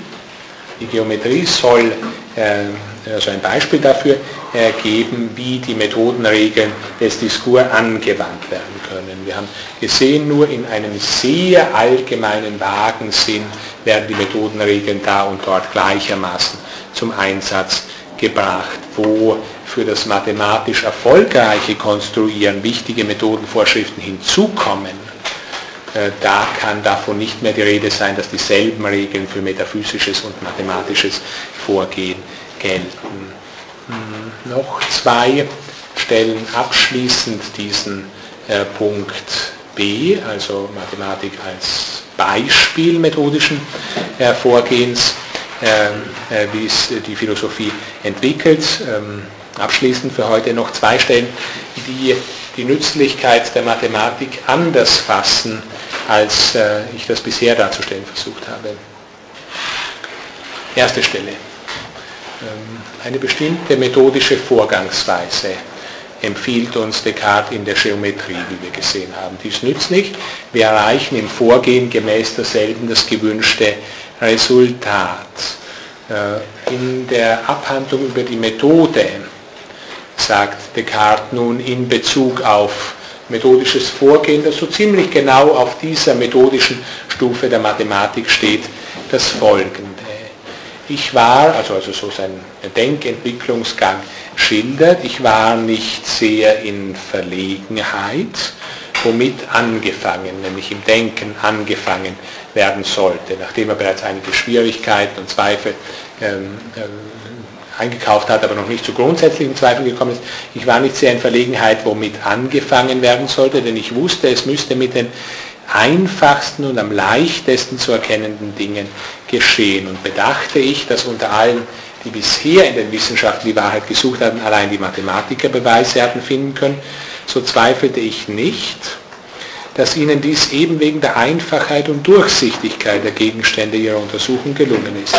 Trotzdem, und das ist der Zusatz hier, trotzdem erhoffte ich keinen anderen Nutzen von einer Beschäftigung damit, als dass sie meinen Geist daran gewöhnten, Geschmack an der Wahrheit zu finden und sich nicht mit falschen Begründungen zufrieden zu geben. Also ein sehr äh, ein, ein, Text, in dem sich in sehr wenigen Zeilen doch offenbar eine Entwicklung vollzieht, eine Gedankenentwicklung, eine Veränderung. Zunächst mal ist die Mathematik hier Vorbild in diesem Text. Sie allein hat Beweise vorgenommen wird hier festgehalten. Es ist zwar merkwürdig, nicht, dass das bei Descartes so dasteht, er hat ja Platon gelesen, er hat Aristoteles gelesen, also es ist merkwürdig, eine solche, ist und bleibt merkwürdig, eine solche Auskunft bei einem Denker von einem sehr hohen Rang, aber das müssen wir hier zunächst mal so äh, hinnehmen, allein die Mathematik soll Beweise äh, vorgenommen haben. Es gibt, wie man dann in der Folgezeit metaphysisch sehen wird, ja durchaus metaphysische Beweise der Tradition, die Descartes, und zwar auch nach dem Durchlaufen von viel stärkeren Zweifeln, als er sie bis dahin durchgeführt hat, für vollständig Kritik festhält. Man denke nur etwa an äh, Anselms Gottesbeweis, an den er natürlich hier auch bereits hätte äh, denken können. Ja, also am Beginn aber dieses Textstücks also ist die Mathematik Vorbild und im letzten Teil dieses Textstücks, des eben zitierten, ist die Mathematik beinahe so als Abstraktion ausgesprochen. Aber auf der anderen Seite ist es wieder so, dass sie doch auch als diese Abstraktion von philosophischem Vorgehen noch methodische Vorbildfunktion behält. Es geht bei Descartes auch hier in beide Seiten ist die Mathematik noch Vorbild, zum Teil ist sie dieses, gerne von den allgemeinen Methoden ausdrücken hier, oder ist sie nur mehr Anlass? Ganz gegen Ende des eben zitierten wirkt das ja beinahe so, als ob Mathematik nur mehr als propedeutische Wissenschaft, also als Hinführen zur Philosophie von Relevanz sein soll äh, so als im Bildungsgang zur Philosophie als eigentlicher Wissenschaft hinführend so wie wir das äh, natürlich aus Platons Politeia und auch aus, äh, aus dem Symposium und vielfältigen anderen Textstücken erkennen. Bei Descartes sehen wir hier immer noch 1637 ein Ziehen in beide Richtungen. Also einerseits liegt der Nutzen der Mathematik außerhalb ihrer, und zwar in einem wissenschaftlichen außerhalb, also nicht nur im, im Mathematik geleiteten technischen Vorgehen, sondern in metaphysischen Untersuchungen zu denen uns mathematisches Vorgehen nur deswegen hingeleitet hat, weil wir da Geschmack an sicheren Beweisen gefunden haben und auf diese Weise sogar noch sicherere Beweise gefunden haben. Auf der anderen Seite, das ist wieder die Gegenseite, gewöhnen wir uns eben auf mathematische Weise an das, was wahre Begründungen sind. Also eine einigermaßen in sich widersprüchliche Situation, in der wir hier mit Descartes vorderhand stehen. Er hat einerseits schon die Selbstständigkeit von Methodenüberlegungen zurückgenommen, damit prinzipiell auch die Selbstständigkeit und die äh, aus sich selbst heraus Gültigkeit mathematischer Überlegungen aufgehoben. Auf der anderen Seite sollen diese immer noch ähm, Vorbildcharakter behalten. Allerletzte Stelle, die ich Ihnen heute vorlege, also sagen wir, es ist, es ist einfach das Bedürfnis da, mathematische Methode, mathematisches Vorgehen in einer reicheren Form methodischen Vorgehens zu begründen. Dieses Bedürfnis kann Descartes im Jahr 1637 sicher noch nicht befriedigen. Die letzte Stelle, also für heute noch eine Mathematik bezüglich, also in Bezug auf den Nutzen von Mathematik äh, nicht unerhebliche Stelle. Interessanterweise direkt aus der Geometrie, also aus diesem mathematischen Beispiel für äh, philosophisches Vorgehen. Hier heißt es, dass das Wichtigste, was man, also Zitat, was man aus dieser Wissenschaft zu schöpfen vermag, die Übung des Geistes ist. Und zwar warum oder wie? Äh, so etwas länger nochmal äh, formuliert, ich verweile nicht länger, bei einer genaueren Auseinandersetzung dieser Dinge, also weitere Entwicklung mathematischen äh, Vorgehens und Konstruierens, weil ich euch sonst das Vergnügen, dieselben durch eigene Überlegung zu erlernen und auch den Nutzen entzöge, den solche Übung eurem Geiste bringt. Und der nach meinem Dafürhalten das Wichtigste ist, was wir aus dieser Wissenschaft äh, zu äh, schöpfen vermögen oder was, was man aus dieser Wissenschaft zu schöpfen vermag. Ja, also hier äh, scheint es so zu sein, dass die äh, Mathematik bereits, äh, und zwar innerhalb einer mathematischen Schrift, sehr weit herabgestuft ist. Eine Übung des Geistes, Übung, die grundsätzlich zu Vorgehen im Sinne der Analysis und das heißt also zum eigentlich philosophischen Vorgehen dann hinleiten äh, soll. Auf der anderen Seite ist natürlich, diese, ist natürlich das, was da eingeübt ist und das, was danach geübt werden soll, keineswegs identisch. Insofern eine bleibend problematische Vorübung. Ja, und an dieser Stelle bleibe ich heute äh, stehen. Ähm, wir werden uns das nächste Mal weiter mit dem Diskurs beschäftigen und dann in das kartesische metaphysische Hauptwerk hineingehen, die Meditationen, mit denen wir uns in erster Linie beschäftigen wollen beim zweiten Block. Vielen Dank für die Aufmerksamkeit.